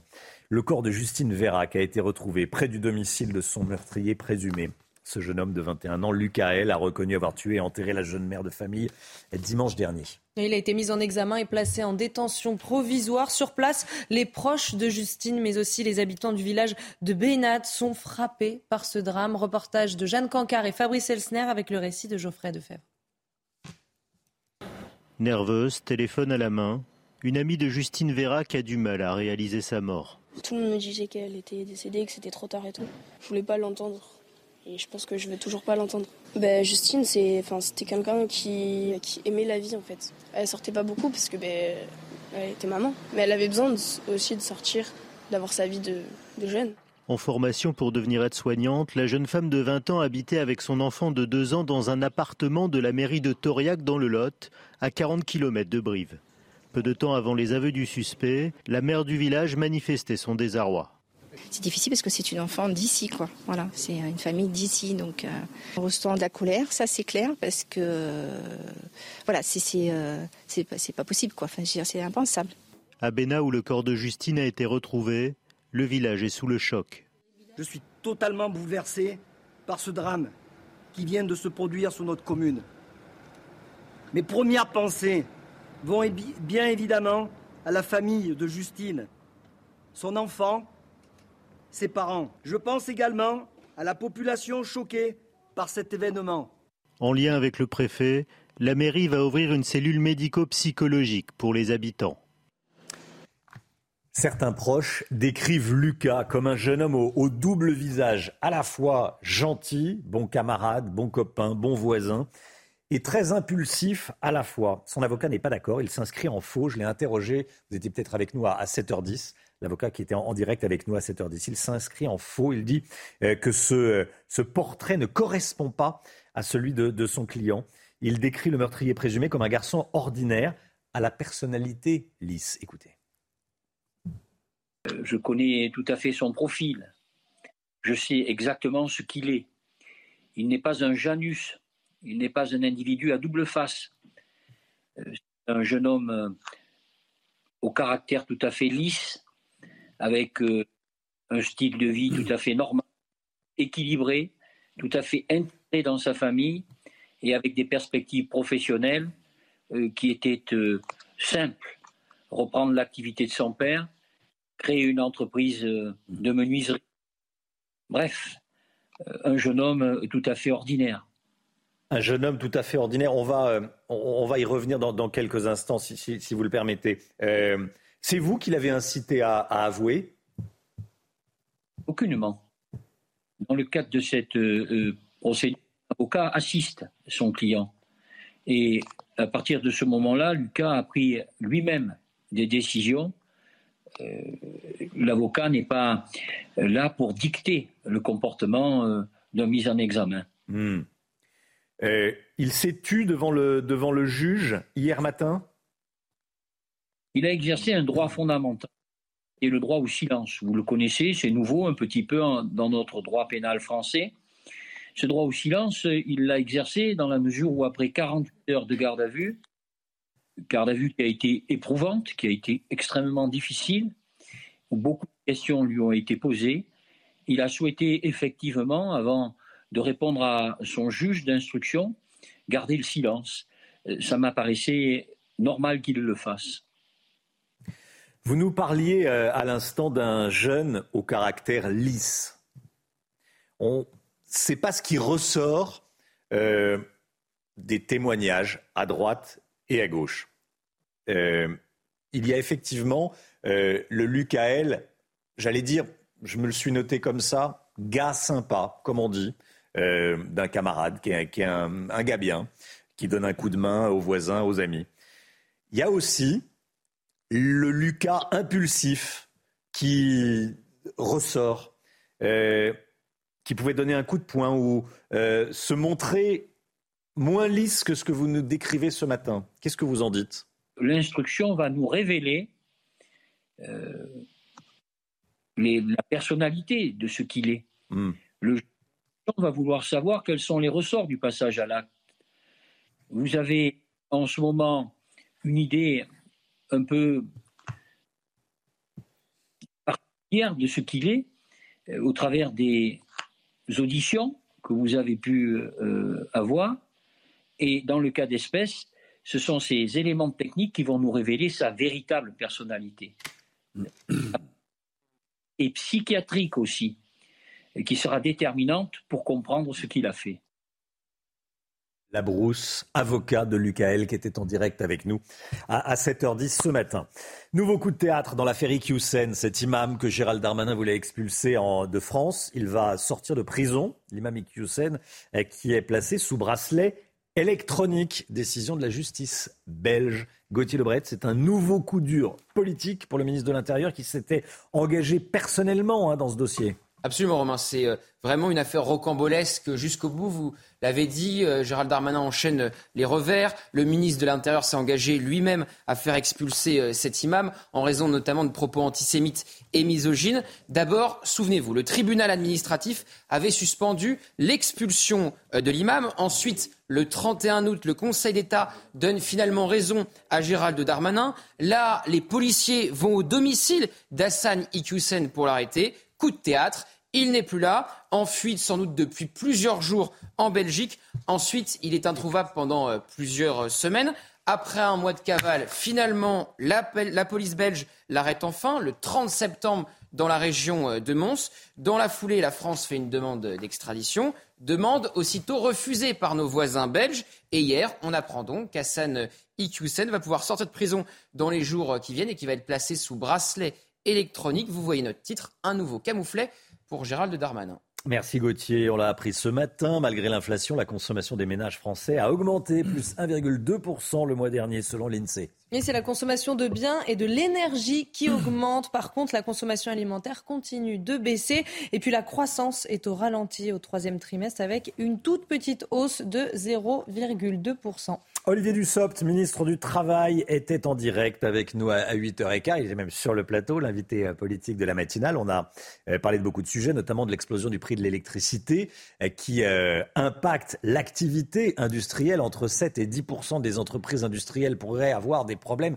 de production. En clair, arrêter leur production, c'est ce que nous a dit Agnès Verdier-Molinier. voici la réaction d'Olivier Dussopt. Mais la vraie clé, la vraie solution à cela, ce n'est pas seulement l'aide aux entreprises et la prise en charge d'une partie de la facture finalement par l'État euh, à la place des entreprises, à la place des ménages. C'est ce que nous faisons depuis des mois. La, clé, c'est de faire baisser les prix, de faire baisser notamment les prix de l'électricité. C'est un combat européen que le président de la République mène et sur lequel nous avançons pour faire en sorte que l'indexation des prix de l'électricité, notamment sur le gaz, ne mmh. soit plus, et de manière à ce que les prix de l'électricité euh, retrouvent un niveau qui soit un niveau explicable par les coûts de production. Comment faire des économies d'énergie cet hiver? Eh bien, de nombreux particuliers, vous en faites peut-être partie, ont décidé de rénover leur logement, d'investir dans la rénovation énergétique. Et pour cela, ils réalisent un audit énergétique pour identifier les raisons d'une consommation trop élevée. Voyez ce reportage dans le Val d'Oise signé Mathieu Devez, Augustin Donadieu et Laura Lestrade. Une petite machine de guerre. Comme 3 millions de personnes en France, Fabien Dejean chauffe son logement au fioul mais le prix du combustible a flambé ces derniers mois.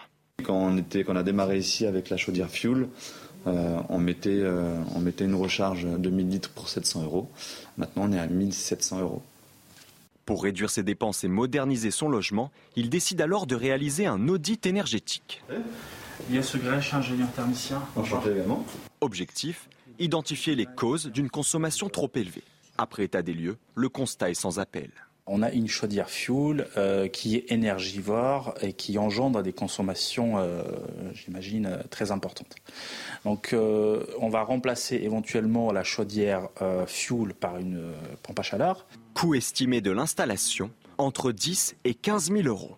Alors pour amortir la facture, les fournisseurs proposent des aides dont le montant tient compte de l'ampleur des économies d'énergie réalisées et de vos revenus.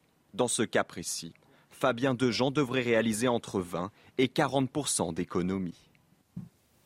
C'est officiel depuis cette nuit. L'Union européenne a voté la fin de la vente de véhicules neufs à moteur thermique en 2035. On en parle depuis euh, plusieurs années. Désormais, c'est officiel, Chana. Hein. oui, concrètement, vous ne pourrez plus acheter de voitures essence, diesel ou hybride neuves. Alors, on pourra toujours rouler avec, mais plus en acheter. Objectif de l'Europe, c'est de n'avoir plus que des véhicules 100% électriques d'ici à 2050. On connaît tous le Festival des Vieilles Charrues. Eh bien, l'édition 2024 pourrait bien être c'est une conséquence de la mobilisation massive des forces de l'ordre pour les JO 2024 annoncée par Gérald Darmanin. Et forcément, les organisateurs du festival sont très en colère. Reportage à Carhaix dans le Finistère avec Michael Chailloux et euh, Arthur Muriot.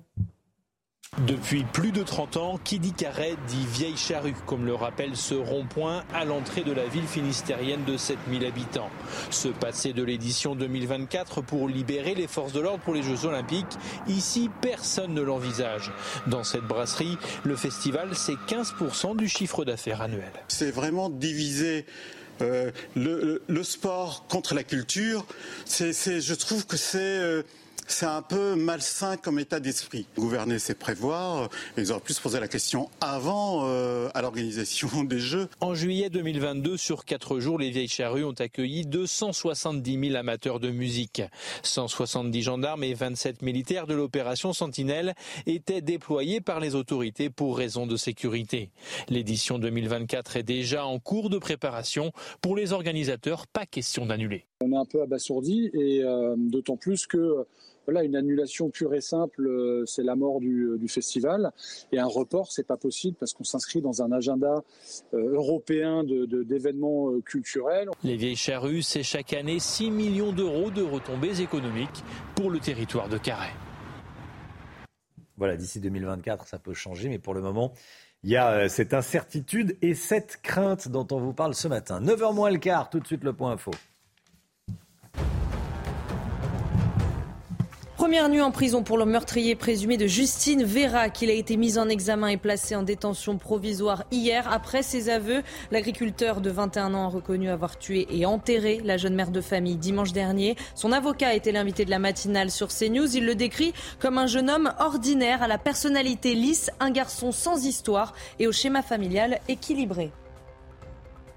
L'enquête à Roanne dans la Loire, le père de famille qui a passé à tabac l'homme qui aurait agressé sexuellement sa fille est toujours en garde à vue ce matin. La garde à vue sera levée dans quelques minutes, dans un quart d'heure à 9h. Même chose pour ses trois complices. L'agresseur présumé de l'enfant de 6 ans est quant à lui toujours en détention provisoire après sa mise en examen.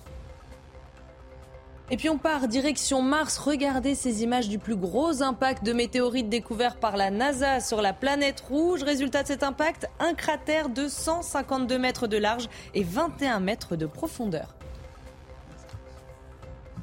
Vivez un moment d'émotion devant votre programme avec XXL Maison, mobilier design et décoration.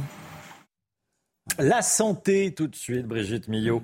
Euh, vous la retrouverez mardi, voilà. Euh, pas de Brigitte Millot aujourd'hui, mais on va parler santé quand même. On va parler du changement d'heure pour passer à, l'heure d'hiver. C'est ce week-end.